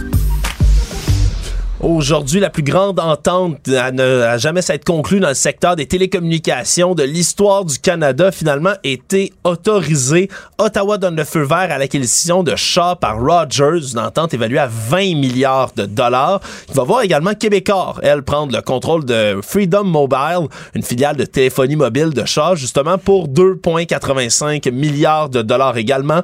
C'est le ministre de l'Innovation, François-Philippe Champagne, qui a tranché finalement aujourd'hui. Ouais, après une saga, là, ça avait passé devant des tribunaux. Le, le ça a tribunal été de la annoncé en 2021. en Ouais, premier. parce qu'il y a eu le tribunal de la concurrence, le bureau de la concurrence, il y a eu toute une saga. Puis là, il restait la dernière étape, euh, le, le- le- la signature du ministre, le, Ouais. le sceau du ministre. Et le ministre a signé, mais pas à n'importe quelle condition. Là, il y en a plusieurs, plusieurs, plusieurs de ces conditions qui sont imposées aux Donc quelques-unes pour intéresser les consommateurs. Exa- exactement. L'arrivée de Québécois dans l'Ouest canadien, donc de Vidéotron, doit amener une baisse des prix de 20 sur le marché. On impose aussi à Québécois qu'il n'y ait pas de transfert de licence là, pour au moins 10 ans, qu'on installe du réseau 5G sur le territoire de Freedom Mobile dans un délai de 2 ans, que le service sans fil soit étendu au Manitoba, qu'on offre 10% de données supplémentaires en bonus temporaire aux clients actuels de Freedom. Donc, c'est toutes sortes de mesures qui vont venir les aider. Puis la même chose, là, Rogers, eux autres se disent prêts à payer 1 milliard de dollars pour une série d'autres conditions. Québécois, c'est des pénalités de 200 millions de dollars s'ils n'arrivent pas à respecter les termes de l'entente. Donc, ça va venir, euh, somme toute, bénéficier aux clients un peu partout. Permet également à Vidéotron de s'étendre un peu plus dans l'Ouest canadien, de toucher donc des nouveaux marchés. Sauf que pour Québécois, c'est l'entrée euh, spectaculaire dans le Canada anglais. Oui, absolument, qui a toujours été partagé, règle générale, le marché canadien, là, par Bell, Rogers et TELUS. Donc, ça va permettre quand même là, de venir jouer dans des cours, dans la cour des grands, là, dans l'ouest du pays. Autre nouvelle économique, Mario, qui fait toujours jaser. Les nostalgiques de la marque Zellers vont bientôt pouvoir renouer avec les produits de la marque euh, fétiche. Cinq boutiques qui arrivent bientôt au Québec. On parle de quatre boutiques Sherbrooke, Montréal, Québec, Gatineau. Et là, on a une date le 4 avril prochain. Ça ouvre. Une cinquième à Rosemère, elle, le 27 avril. Et je savais pas, Mario, mais entre-temps, il y a des restaurants sur roue Zellers qui sont présents. Sur roue? Des restaurants Mais- sur roue, comme des food trucks Zellers. Je n'ai qu'une seule question. Qu'est-ce qu'ils servent? Mais non. Est-ce qu'il s'appelle Café Fleur de Lys? Là, tu me perds, Mario. C'est une référence que je pourrais pas comprendre. Ben, c'est pas, pas que tu l'as. Y a rien à comprendre, c'est juste que tu le sais pas. Un restaurant dans un Zeller, c'était un café Fleur de Lys. Oh, il y avait leur franchise de restaurant. Non, il y avait un, dans un Zeller, dans le fond, il y a, dans le fin fond d'un Zeller, il y avait un restaurant, le café Oh! Fleur de Lys. Ah, le café Fleur de Lys. Si tu retrouvais aujourd'hui un café Fleur de Lys avec les prix, sans joke, là, je pense. Ah, ben, ça devait coûter cher, hein? Je pense que tu pouvais dîner pour 5 Il y avait comme un menu du jour, puis tu pouvais dîner pour 5 piastres. Ben là, j'ai envie Avec le breuvage, là, tout inclus. Ben là, j'ai envie d'aller manger au café Fleur de Lys, Mario. J'ai hâte. Moi, les, les, les- écoute, les enfants ont connu. C'est juste- peut-être juste ma plus vieille, là. Peut-être même les deux plus. Les enfants chez nous, en tout cas, un ou deux, le plus vieux, là, ils étaient petits, ils avaient 3, 4, 5 ans. Ils adoraient aller manger au café Fleur. C'était comme dans le fond. Tu passais dans le rayon des jouets du Zellers. là, Ah, ben dans là. le fin fond du Zellers, t'avais un petit restaurant. C'est sûr qu'ils aimaient ça si t'es faisais passer dans le rond des jouets avant. Mais par t'avais pas le choix, il était dans le fond. Ah, mais ça, c'est du bon C'était pas marketing. juste le Zellers à Rivière-du-Loup, c'était ça un Zellers. Il y avait un café Fleur de Lys. Bon, ben j'ai hâte de renouer avec ça, puis je suis certain que nos Mais là, il n'y a pas de nom Mario. annoncé au food court, là. Au food, euh, au food truck, pardon. On espère qu'ils vont, vont nous entendre, Mario, puis qu'ils vont ramener le café Fleur de Lys. C'était bon pour le nationalisme. François Legault serait heureux. Voilà. Le monde. Alors, c'est fait. Donald Trump a été officiellement inculpé. Une inculpation, évidemment, qui est historique, puisque jamais aucun président en exercice ou ex-président qui a jamais été inculpé d'un crime. Et c'est mardi prochain, semble-t-il, que l'ex-président va devoir se présenter à la cour de Manhattan. Il y a même une heure, là. CNN parle de 14h15, une heure précise annoncée. Reste à voir, ce sera exactement cette heure-là, Ouais, avec les services, les services secrets. secrets jouent un tour au monde, mêler Ouais. tout le monde pour, Ouais. avoir la- pour avoir un peu la paix, là. Oui, absolument. Et là, d'après l'avocat de M. Trump lui-même, il risque pas d'être menotté, va- mais va peut-être quand même être paradé un peu dans les corridors où il risque d'y avoir euh, un, deux, trois, cent médias à peu près qui risquent d'être présents Ben, les pour filmer monde, tout tous ça. les médias du monde entier, c'est sûr. Exactement. Et Donald Trump va devoir décliner son nom, son âge, sa profession, va devoir également se soumettre là, ses empreintes digitales, être pris en photo, là, le mugshot, là, comme on appelle, là, la fameuse photo avec une petite affiche, va devoir prendre tout ça. Et évidemment, M. Trump lui-même, selon plusieurs sources internes, avait l'impression qu'elle allait être menottée, ce qui allait donner lieu peut-être à une espèce de spectacle l'impression, euh, j'oserais dire, avait même le souhait exprimé comme tant qu'à jouer le martyr puis se faire une popularité avec ça. Moi, je pense qu'il voulait jouer la totale. Oui, absolument. Donc, on verra mardi prochain si ça va bel et bien euh, se dérouler comme ça. En tout cas, les yeux du monde entier vont être rivés, Mario, là, sur cette comparution de Donald Trump. On peut en être certain.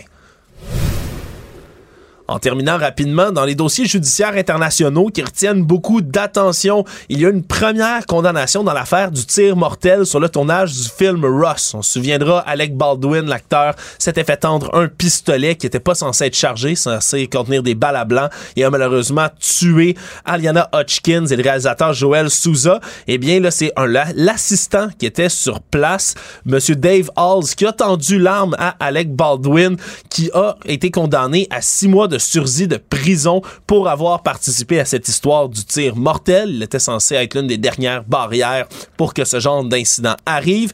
Et l'autre cas, c'est les influenceurs Andrew Tate et Tristan Tate qui étaient emprisonnés en Roumanie pour une affaire de proxénétisme, qui ont été libérés officiellement par la Cour d'appel de Bucarest, vont être placés là, en ce moment en détention provisoire à résidence. Résumer l'actualité en 24 minutes, c'est mission accomplie. Tout savoir en 24 minutes. Un nouvel épisode chaque jour en semaine. Partagez et réécoutez sur toutes les plateformes audio. Disponible aussi en audiovisuel sur l'application Cube et le site cube.ca. Une production Cube Radio. Mario Dumont. Plus pratique que n'importe quel moteur de recherche. Une source d'information plus fiable que les internets. Pour savoir et comprendre, Mario Dumont.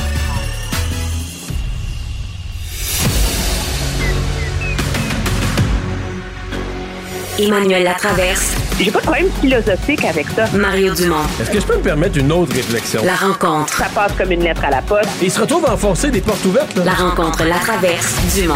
Bonjour Emmanuel. Bonjour. Tragédie épouvantable euh, qui est survenue à, à puis est encore plus épouvantable quand on se l'imagine dans la noirceur, euh, mercredi soir. Alors, il avait fait beau dans le jour, mais le soir, euh, le grand vent s'est levé. Euh, les gens à Quasesnay disent qu'il y avait probablement des vagues de 3-4 pieds. Les gens se sont retrouvés trop nombreux dans un tout petit bateau euh, sur le fleuve. Ils sont, ils ont chaviré, ils sont tous décédés. Euh, Bon, là, c'est toute la question du, du passage de la frontière encore. Euh, certains, un matin, faisaient le lien. Ouais, ben là, c'est ça qui arrive. On a fermé le chemin Roxham.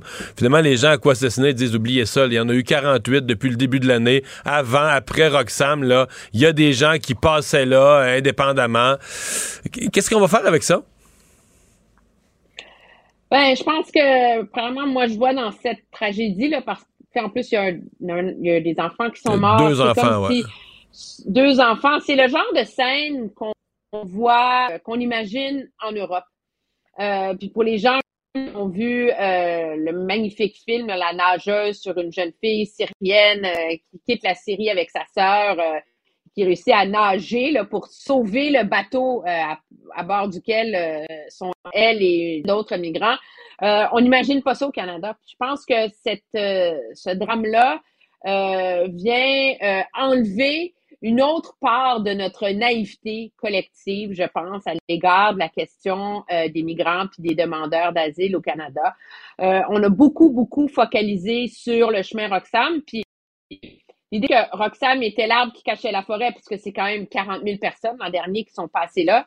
Mais euh, la réalité, c'est que je pense que ça nous révèle cette histoire-là, que c'est un problème plus complexe que de dire on va fermer le chemin Roxham puis on va mieux contrôler les frontières.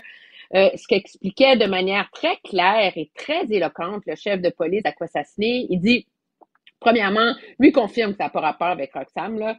Euh, il dit ça fait des années que ça dure, on est au courant de ça. Euh, c'est pas pour rien qu'il y a eu des ententes de signer avec les forces policières, que ce soit la SQ, la GRC, pour qu'on ait des plus d'embarcations plus de matériel pour mieux patrouiller euh, le secteur, puis tous les, les entre les îles et tout ça. Euh, mais c'est le fruit du crime organisé, là, ça. Euh, de la même façon que c'est le crime organisé qui fait rentrer des armes illégales des États-Unis, ben c'est le crime organisé aussi qui organise des réseaux de passeurs. On s'imagine, nous, que les réseaux de passeurs, ils sont seulement aux États-Unis puis qui s'organisent pour mettre des gens dans des taxis vers le chemin Roxham. Ben, les réseaux de passeurs, euh, euh, cette mafia-là des migrants, ils sont à Toronto, ils sont à Montréal, ils sont en Ottawa, puis finalement, ce qu'ils font, c'est qu'ils instrumentalisent des gens sur la communauté autochtone pour euh, emprunter leur, euh, leur terrain, leur embarcation ou quoi que ce soit. Et je pense que ça, ça nous illustre à quel point c'est un problème beaucoup plus complexe que celui euh, auquel on s'attendait. Puis ce qui rend ça compliqué pour le Canada, c'est que on l'a vu, c'est pas seulement un enjeu de gens qui passent par les États-Unis pour rentrer au Canada. Là, c'était le, contraire. Canada sert aussi, oui, mais c'est ça, c'est qu'on sert aussi de plaque tournante pour permettre à des gens d'aller aux États-Unis. Et là, ça veut dire, est-ce qu'il va falloir revoir notre régime de visa sur qui on laisse rentrer au Canada? Euh, est-ce qu'il va falloir revoir euh, non seulement à qui, de qui on exige des, visas, mais les normes sur à qui on les, on les, on les donne? Est-ce qu'il faut euh, augmenter les efforts, les ressources pour lutter contre ces segments criminels?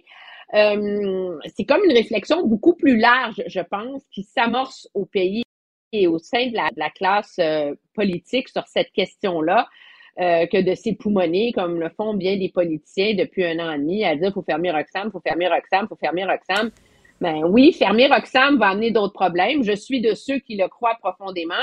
Mais ça, en tout cas, ça illustre que fermer Roxham, là, ça règle pas tous les problèmes non plus. Il y en a qui étaient là avant Roxham qui sont toujours aussi complexes. Ouais. Ouais.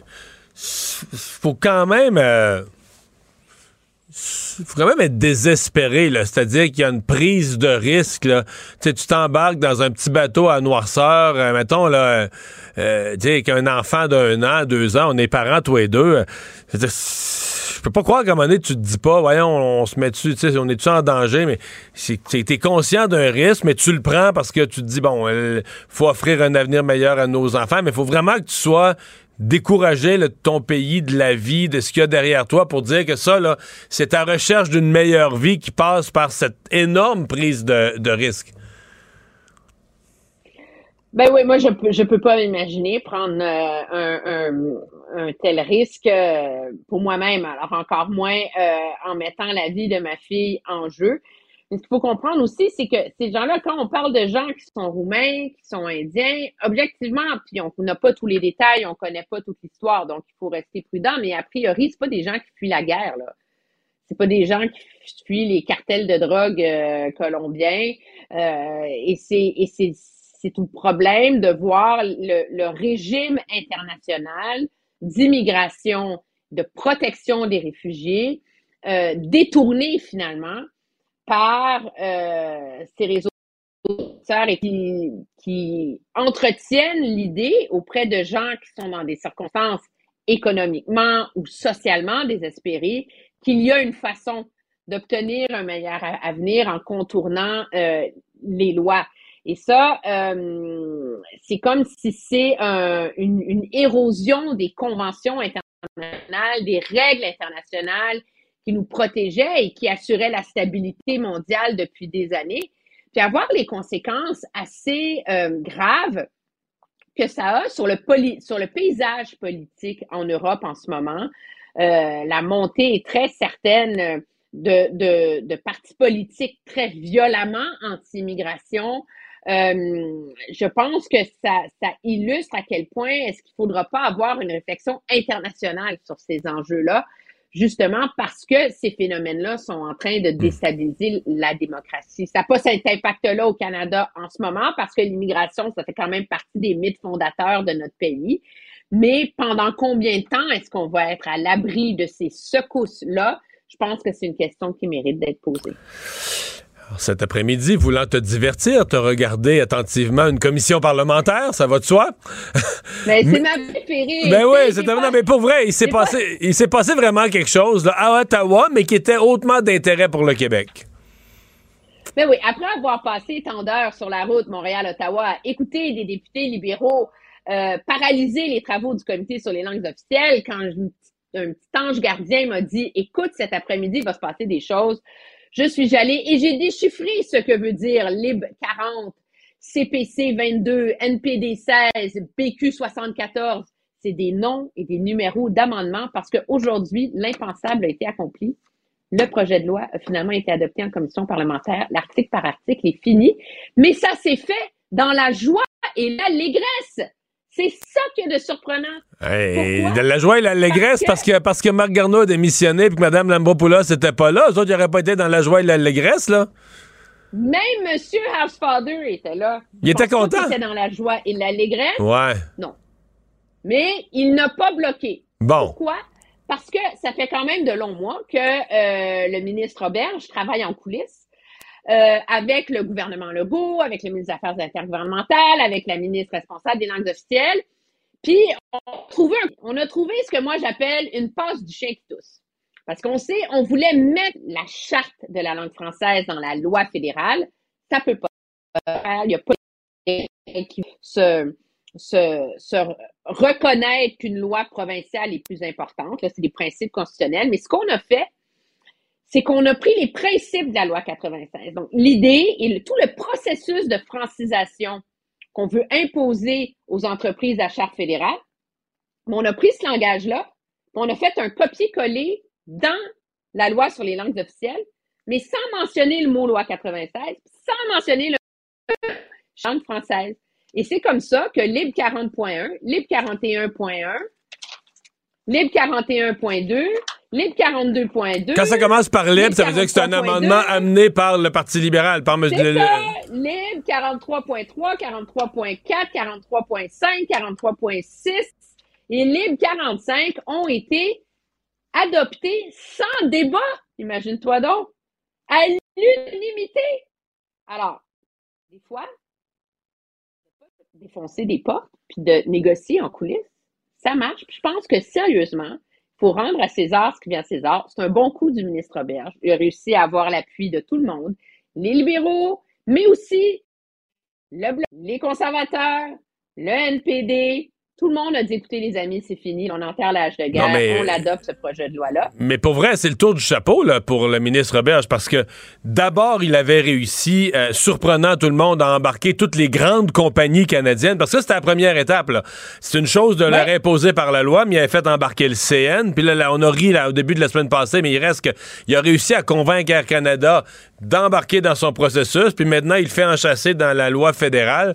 Fait que il a comme il a comme gagné son pari Oui, il a été patient, puis le message c'est pour une compagnie comme Air Canada de un c'est est-ce que tu le fais dans sous l'égide de notre loi ou tu vas être accompagné par l'OQLF, tu sais, ou tu te ramasses à refuser de le faire sous l'égide de la loi 96, puis tu es pogné à le faire tout seul parce que maintenant c'est le gouvernement fédéral qui va te le demander. On peut dire que ça change rien parce que les gros joueurs ont déjà décidé qu'ils allaient embarquer dans le processus de francisation, mais légalement, ça change quelque chose parce que ça protège légalement ce processus de francisation des entreprises non, c'est fédérales. majeur. Une entreprise peut plus aller devant les tribunaux. Puis objectivement, le gros problème, puis le gros chantier qui s'ouvre devant le gouvernement du Québec, c'est les entreprises entre 25 et 49 employés qui vont devoir se franciser. Ça, on dit qu'il y en a deux à 300. Donc, en réglant le débat puis en mettant ça dans la loi fédérale, ben, ça fait, le message est assez clair, là. ils sont obligés de rentrer dans le rang. Puis il y a quelque chose d'encore plus joli dans tout ça. Voyons donc. C'est que la façon dont c'est écrit, ces obligations en termes de francisation et du droit de travailler en français va s'appliquer dans les communautés francophones minoritaires à forte prépondérance de francophones. Donc, ça va s'appliquer à Moncton. Ça va s'appliquer dans les communautés au Manitoba où il y a des grosses communautés francophones. Donc, en menant sa bataille pour le français au Québec, mais finalement, on a donné un petit coup de pouce aux communautés francophones hors Québec. Bon. Toi, est-ce que tu t'es gardé, est-ce que tu t'es gardé quelques commissions parlementaires? Parce que là, en fin de semaine, le Parlement ne siège pas. Est-ce que tu t'en es gardé quelques-unes pour regarder en fin de semaine? Ben, j'en aurais eu à regarder parce que Kevin Shue, le fameux député conservateur, qui a perdu dans Richmond supposément à cause de l'ingérence chinoise, témoignait ce matin au comité de l'éthique et je n'ai pas pu l'écouter. Alors, si jamais j'ai un petit désir là, en fin de semaine, je vais T'as du matériel en réserve. Bon, tu m'envoies. Tu m'envoies rassuré. Je te souhaite une très belle fin de semaine. Salut. Au revoir. Bye.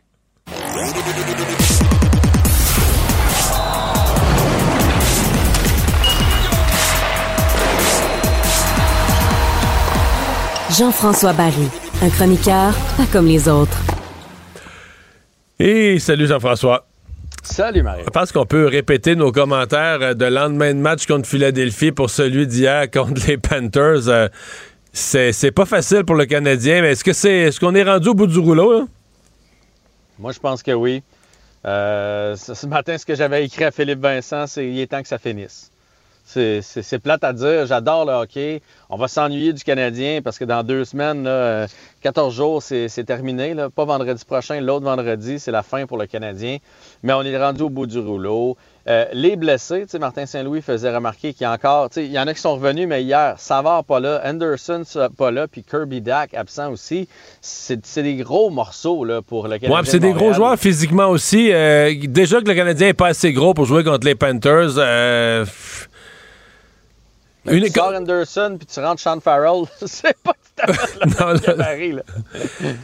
Fait que, il y a ça, puis Martin Saint-Louis l'a dit, c'est une drôle de période de l'année parce que les Panthers sont en train de jouer leur survie. Tu sais, là, hier, avec la victoire, sont à un point des Penguins de Pittsburgh et, et du, du dernier rang pour euh, accès aux séries. Euh, fait que les autres, tu sais, ils ont une motivation que tu peux difficilement recréer.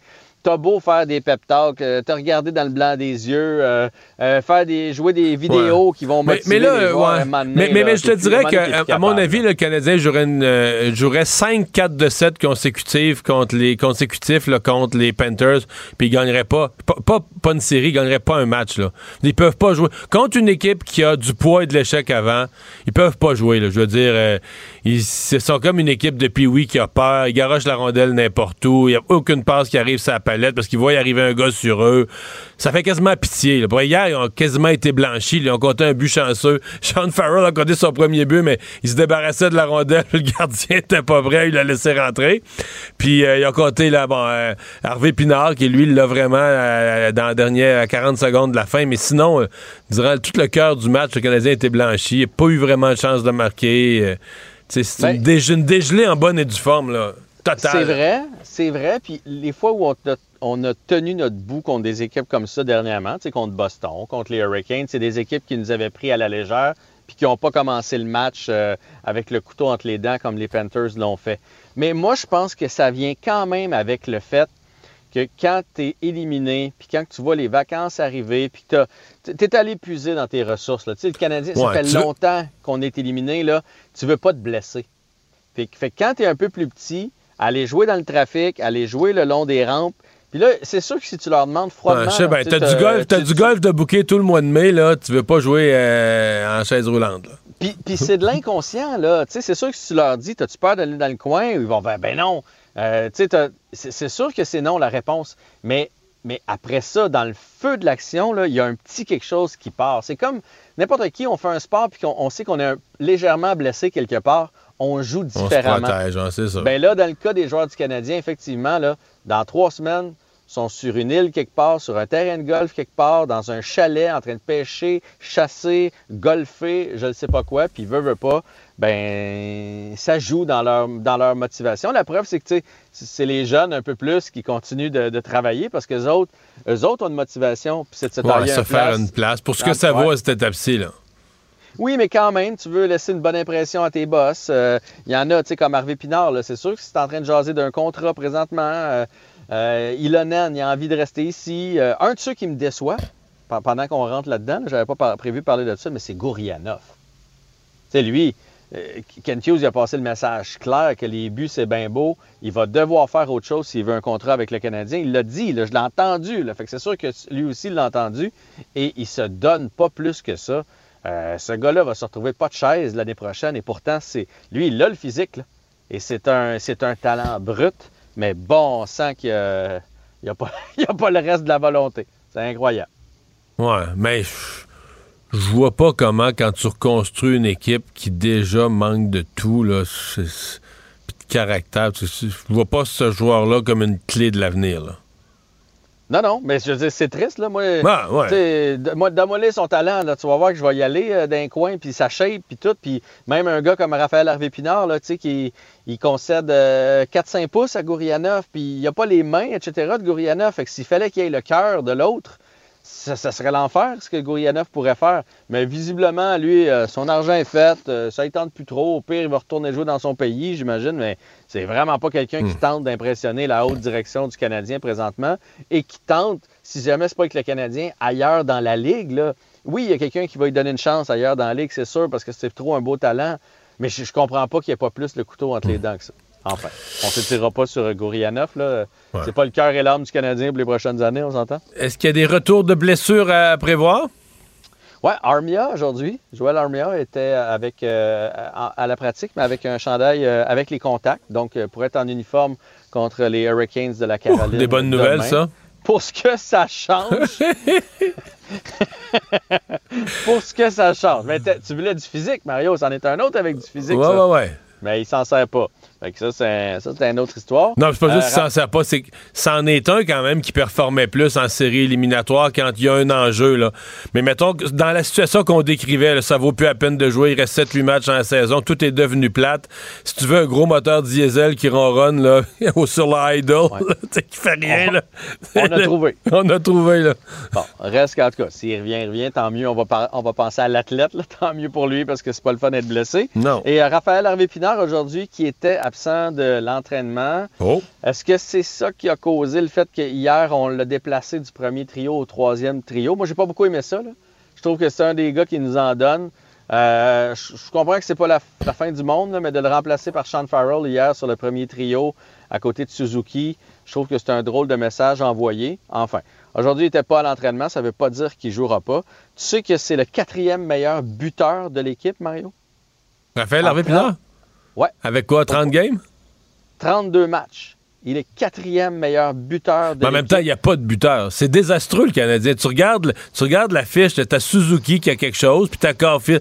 Mais je veux dire, c'est- tu vas voir combien de joueurs, mettons, qui ont 40 points? Tu sais, c'est- dans le fond du baril. Tu te dis, OK, mais de la Ligue. C'est pour ça que moi, j'ai comme complètement abandonné l'espoir de dire, OK, l'année prochaine, c'est une autre année de reconstruction. C'est une autre année où à Noël, tout est fini, on a fermé les livres. C'est une autre année où, à pareille date, l'année prochaine, on va se dire, hey, là, on a hâte que ça finisse, c'est le temps que ça finisse, ça. C'est pour ça que la reconstruction, je la vois loin, loin, loin, longue, longue, longue. Il n'y a rien, y a- on n'a rien sur lequel bâtir. Quand tu regardes présentement là, les résultats de l'année, là, ben, presque fini, là, la saison, tu dis, oh mon Dieu, c'est épouvantable. là. Ben, moi, je continue de penser que si Caulfield est là euh, toute l'année, cette année, on aurait eu beaucoup plus de points. là. Oui, mais c'est les cha- c'est l'équipe championne points. de blessures. Ça va être encore ça l'an prochain aussi. C'est- C'est ça qui me fait peur. Kirby Dack a une historique de blessures, Anderson historique de blessures. Ça, ça, Puis ça, tous les jeunes, mais tous les jeunes de l'équipe, le. Goulet, que- Caulfield, ils ont tous rendu avec un historique de blessures. En tout cas, à leur première saison, euh, ils ont tous raté la moitié de la saison. Là. Je peux pas t'obstiner là-dessus. J'aimerais bien, mais je peux pas. Puis pour ce qui est de Raphaël Harvey-Pinard, tu sais que depuis le 17 janvier, depuis qu'il s'est joint au Canadien de Montréal, c'est la meilleure recrue au point de vue des points dans toute la Ligue nationale de hockey. Il devance tous les choix de première ronde, deuxième ronde des deux, trois dernières années. Et lui, on sait que c'est un choix de 7. Alors c'est tout, tout à son honneur. Et pour finir, en- euh, le Canadien en fin de semaine? Canadiens en fin de semaine, c'est les Hurricanes de la Caroline Oh qui sont en chute libre. Hein? Eux autres ont perdu. Ouais, mais depuis qu'ils ont perdu Sechnikov, et d'ailleurs, il ne reviendra même pas pour les séries. Moi, je pense que ça va leur coûter leur série, d'ailleurs. Euh, ça va moins bien. Là. Ils ne jouent même pas pour 500 depuis 10 parties. Si bien que les Devils sont en train de les rejoindre. Les Devils du New Jersey sont présentement un point derrière les Hurricanes. Et l'équipe qui va finir premier va se sauver d'affronter les Rangers en première ronde. Ouais. Fait que c'est pas banal. Là. Tu ne veux pas Ouais. affronter les Rangers en première ronde. Fait que Et les Hurricanes vont s'en venir jouer. Et finalement, euh, parle-moi du CF Montréal. là. CF Montréal, ben, eux autres, c'est contre Vancouver à Vancouver. Vancouver qui n'a pas de victoire encore. 3 nuls et 2 défaites en 5 rencontres. Et le CF a une victoire et 3 défaites. Fait qu'on s'entend que c'est pas les puissances de la Ligue qui s'affrontent, qui s'affrontent. Fait qu'on va espérer que le, le CF soit capable de mettre une deuxième victoire consécutive et une première sur la route. Le match est demain en soirée, évidemment, puisque c'est du côté de Vancouver. Merci et bonne fin de semaine. Toi aussi. Bye. Il ne mord pas à l'hameçon des fausses nouvelles. Mario Dumont a de vraies bonnes sources. La nouvelle façon de comprendre l'actualité. Cube Radio. Cube Radio. Cube Radio. En direct à LCN. Allons retrouver Mario Dumont. Bonsoir, Mario. Bonsoir. Alors, ce sont finalement pas six, mais huit camps qui ont été retrouvés euh, tout près d'Aquassassiné. Six d'entre eux sont des membres de deux familles, euh, l'une qui euh, proviendrait de l'Inde, l'autre de la Roumanie. Ils essayaient de, de se rendre aux États-Unis illégalement. Le territoire d'Aquassassiné, c'est connu comme, comme point de transit. Ça chevauche le Québec, l'Ontario, l'État de New York aussi. On le voit bien sur cette carte. On a beaucoup parlé, Mario, du chemin Roxham au cours des dernières semaines, derniers mois, mais il y a tout un réseau de passeurs vraiment bien établi à Aquassassiné. C'est ce qu'on comprend. C'est ce que les autorités d'Aquassassiné, euh, de la police d'Aquassassiné ont expliqué aujourd'hui. D'ailleurs, ce matin, des gens disaient, ah ben là, c'est ça, on a fermé le chemin Roxham. Euh, là, il y en a qui, sont obligés de passer par ailleurs, se mettre en danger, perdre la vie. C'est pas, euh, pas une bonne façon de résumer l'affaire parce que les gens de la police d'Aquassassiné ont, ont dit aujourd'hui, tout l'hiver, il y en a, on parle de 48 cas. Ça, c'est ceux qui ont été répertoriés, qui se sont fait attraper ou qui ont été vus. Ça veut pas dire qu'il y en a pas qui ont passé incognito, Mm. mais au moins 48 depuis le début de l'année. Donc, euh, ils sont pas euh, tout au long de l'hiver, pendant qu'au chemin Roxham, euh, les gens passaient encore. Il y en avait néanmoins là, qui se faisaient transporter à Aquassassiné. Donc, c'est un autre phénomène, mais qui nous rappelle un peu que c'est pas parce qu'on a réglé le chemin Roxham ou qu'on pense avoir réglé le chemin Roxham qu'on a réglé ce problème mondial euh, de migrants, de déplacement de population, de gens qui cherchent une meilleure vie. Dans ce cas-ci, on parle pas de gens qui venaient au Canada, on parle de gens qui est-ce qu'ils transitaient par le Canada pour aller aux Mm. États-Unis? Il semble qu'il y en a quelques-uns qui avaient des passeports canadiens. Qu'est-ce qui Qu'est-ce qu'ils cherchaient à faire? Au pourquoi, moins deux, ouais. pourquoi ils prenaient un risque aussi grand? Peut-être que des membres de leur famille n'avaient pas tous le passeport, mais ils étaient obligés de passer illégalement. En même temps, le risque qu'ils prennent, arrêtons-nous un instant. là. Les gens qui ont pris une marche comme moi mercredi soir, on s'en souvient, ils vantaient vraiment fort. Il s'est levé à la fin de la journée un très grand vent. Imaginez la peur, imaginez le danger. T'es en noirceur sur le fleuve, euh, il fait froid, ils ventent à tout arracher. Euh, les gens qui connaissent ça là-bas parlent. Ouais, avec des bébés. T'as- Tu pars avec tes bébés, des vagues de 3-4 pieds, dans des tout petits bateaux, là, avec trop de monde dans le bateau, pas approprié mm, pour ce genre de circonstances de météo-là. Il faut vraiment être désespéré. C'est épouvantable de se mettre dans cette situation-là. Puis imaginons la peur, puis ils se sont retrouvés dans l'eau glacée. C'est terrible. Ça arrache le cœur ce qui leur est arrivé. Mais c'est ça. Ça, nous- ça. ça vient de nous dire, regarde, le chemin Roxham, on a réglé quelque chose, mais le problème de frontières, le problème de migrants, c'est un problème avec lequel ils vivent en Europe, avec lequel on vit maintenant aussi en Amérique du Nord. Bien, justement, tu parles d'Europe, euh, Mario, parce qu'on on voit ça depuis des années, des dizaines, voire des centaines de migrants qui périssent en mer Méditerranée, près de l'Italie, euh, près de la Grèce. Ouais. Mais c'est quand même rarissime de voir ça ici. C'est nouveau. euh, c'est pas impossible Ouais. qu'on le voit de plus en plus. Euh, Il faut que tu comprennes que la mer Méditerranée, c'est autre chose. C'est une mer beaucoup plus dangereuse. Ils embarquent dans Mm. des bateaux, là aussi, mais ils sont, ils sont 200, 300 dans des bateaux qui devraient peut-être contenir 40, 50 personnes ou des petits bateaux de pêche. Mais c'est le phénomène est le même. C'est une prise de risque démesurée avec des passeurs, évidemment, qui, sont, qui leur chargent des montants d'argent qui n'ont pas de bon sens. Qui, ben, ils disent Ah, Moi, j'ai une solution, je vais t'amener illégalement, je vais te débarquer sur les côtes de l'Italie ou de la Grèce ou sur une île, je vais te débarquer là. Et donc, euh, eux, le- le- le- les passeurs font beaucoup d'argent avec la misère des autres. C'est aussi ça. Et visiblement, il y en a à quoi assassiner. Donc, euh, par contre, là, à quoi assassiner, il y a quand même une volonté des autorités, de la police, de reprendre un peu le contrôle. Et je pense que la tragédie d'aujourd'hui va donner aux policiers locaux, là, euh, de la- de la- aux peacekeepers, va leur donner une espèce d'autorité puis une raison davantage de, de demander plus de ressources Hmm. et d'agir. Il y a tellement d'îles. euh, toutefois, le territoire Ah, pas est, très, très vaste. Euh, Mario, Hydro-Québec, notre facture va augmenter de 3% dès demain.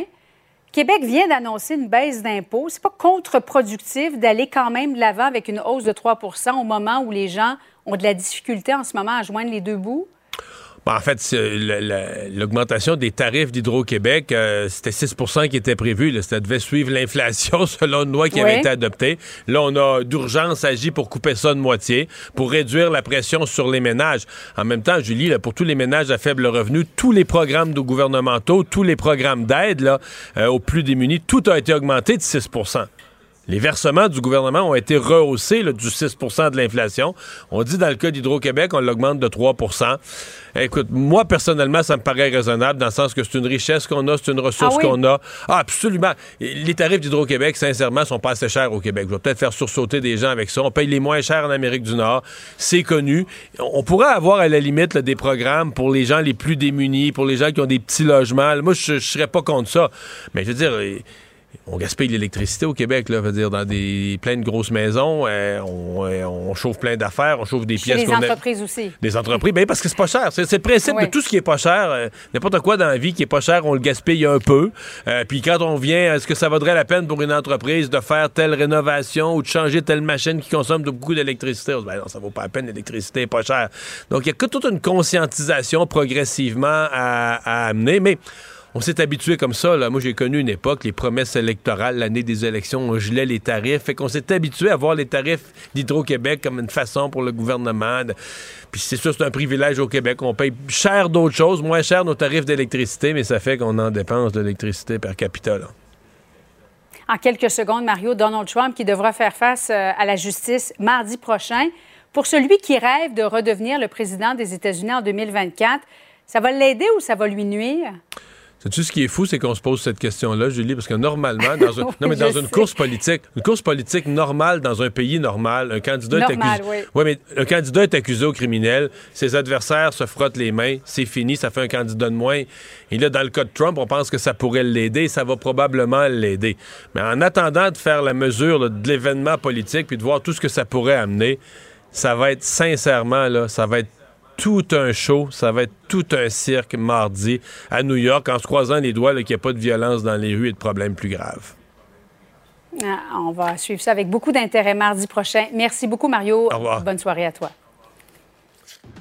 Ah voilà, c'est ce qui conclut notre semaine d'émission, une semaine qui a été chargée en actualité, même deux semaines au niveau politique, les deux budgets des gouvernements, plusieurs gros projets de loi, une réforme de la santé. On a essayé de vous expliquer ça de notre mieux. Eh, pensez pas trop à ça en fin de semaine, amusez-vous. On se retrouve lundi 15h30. Cube Radio.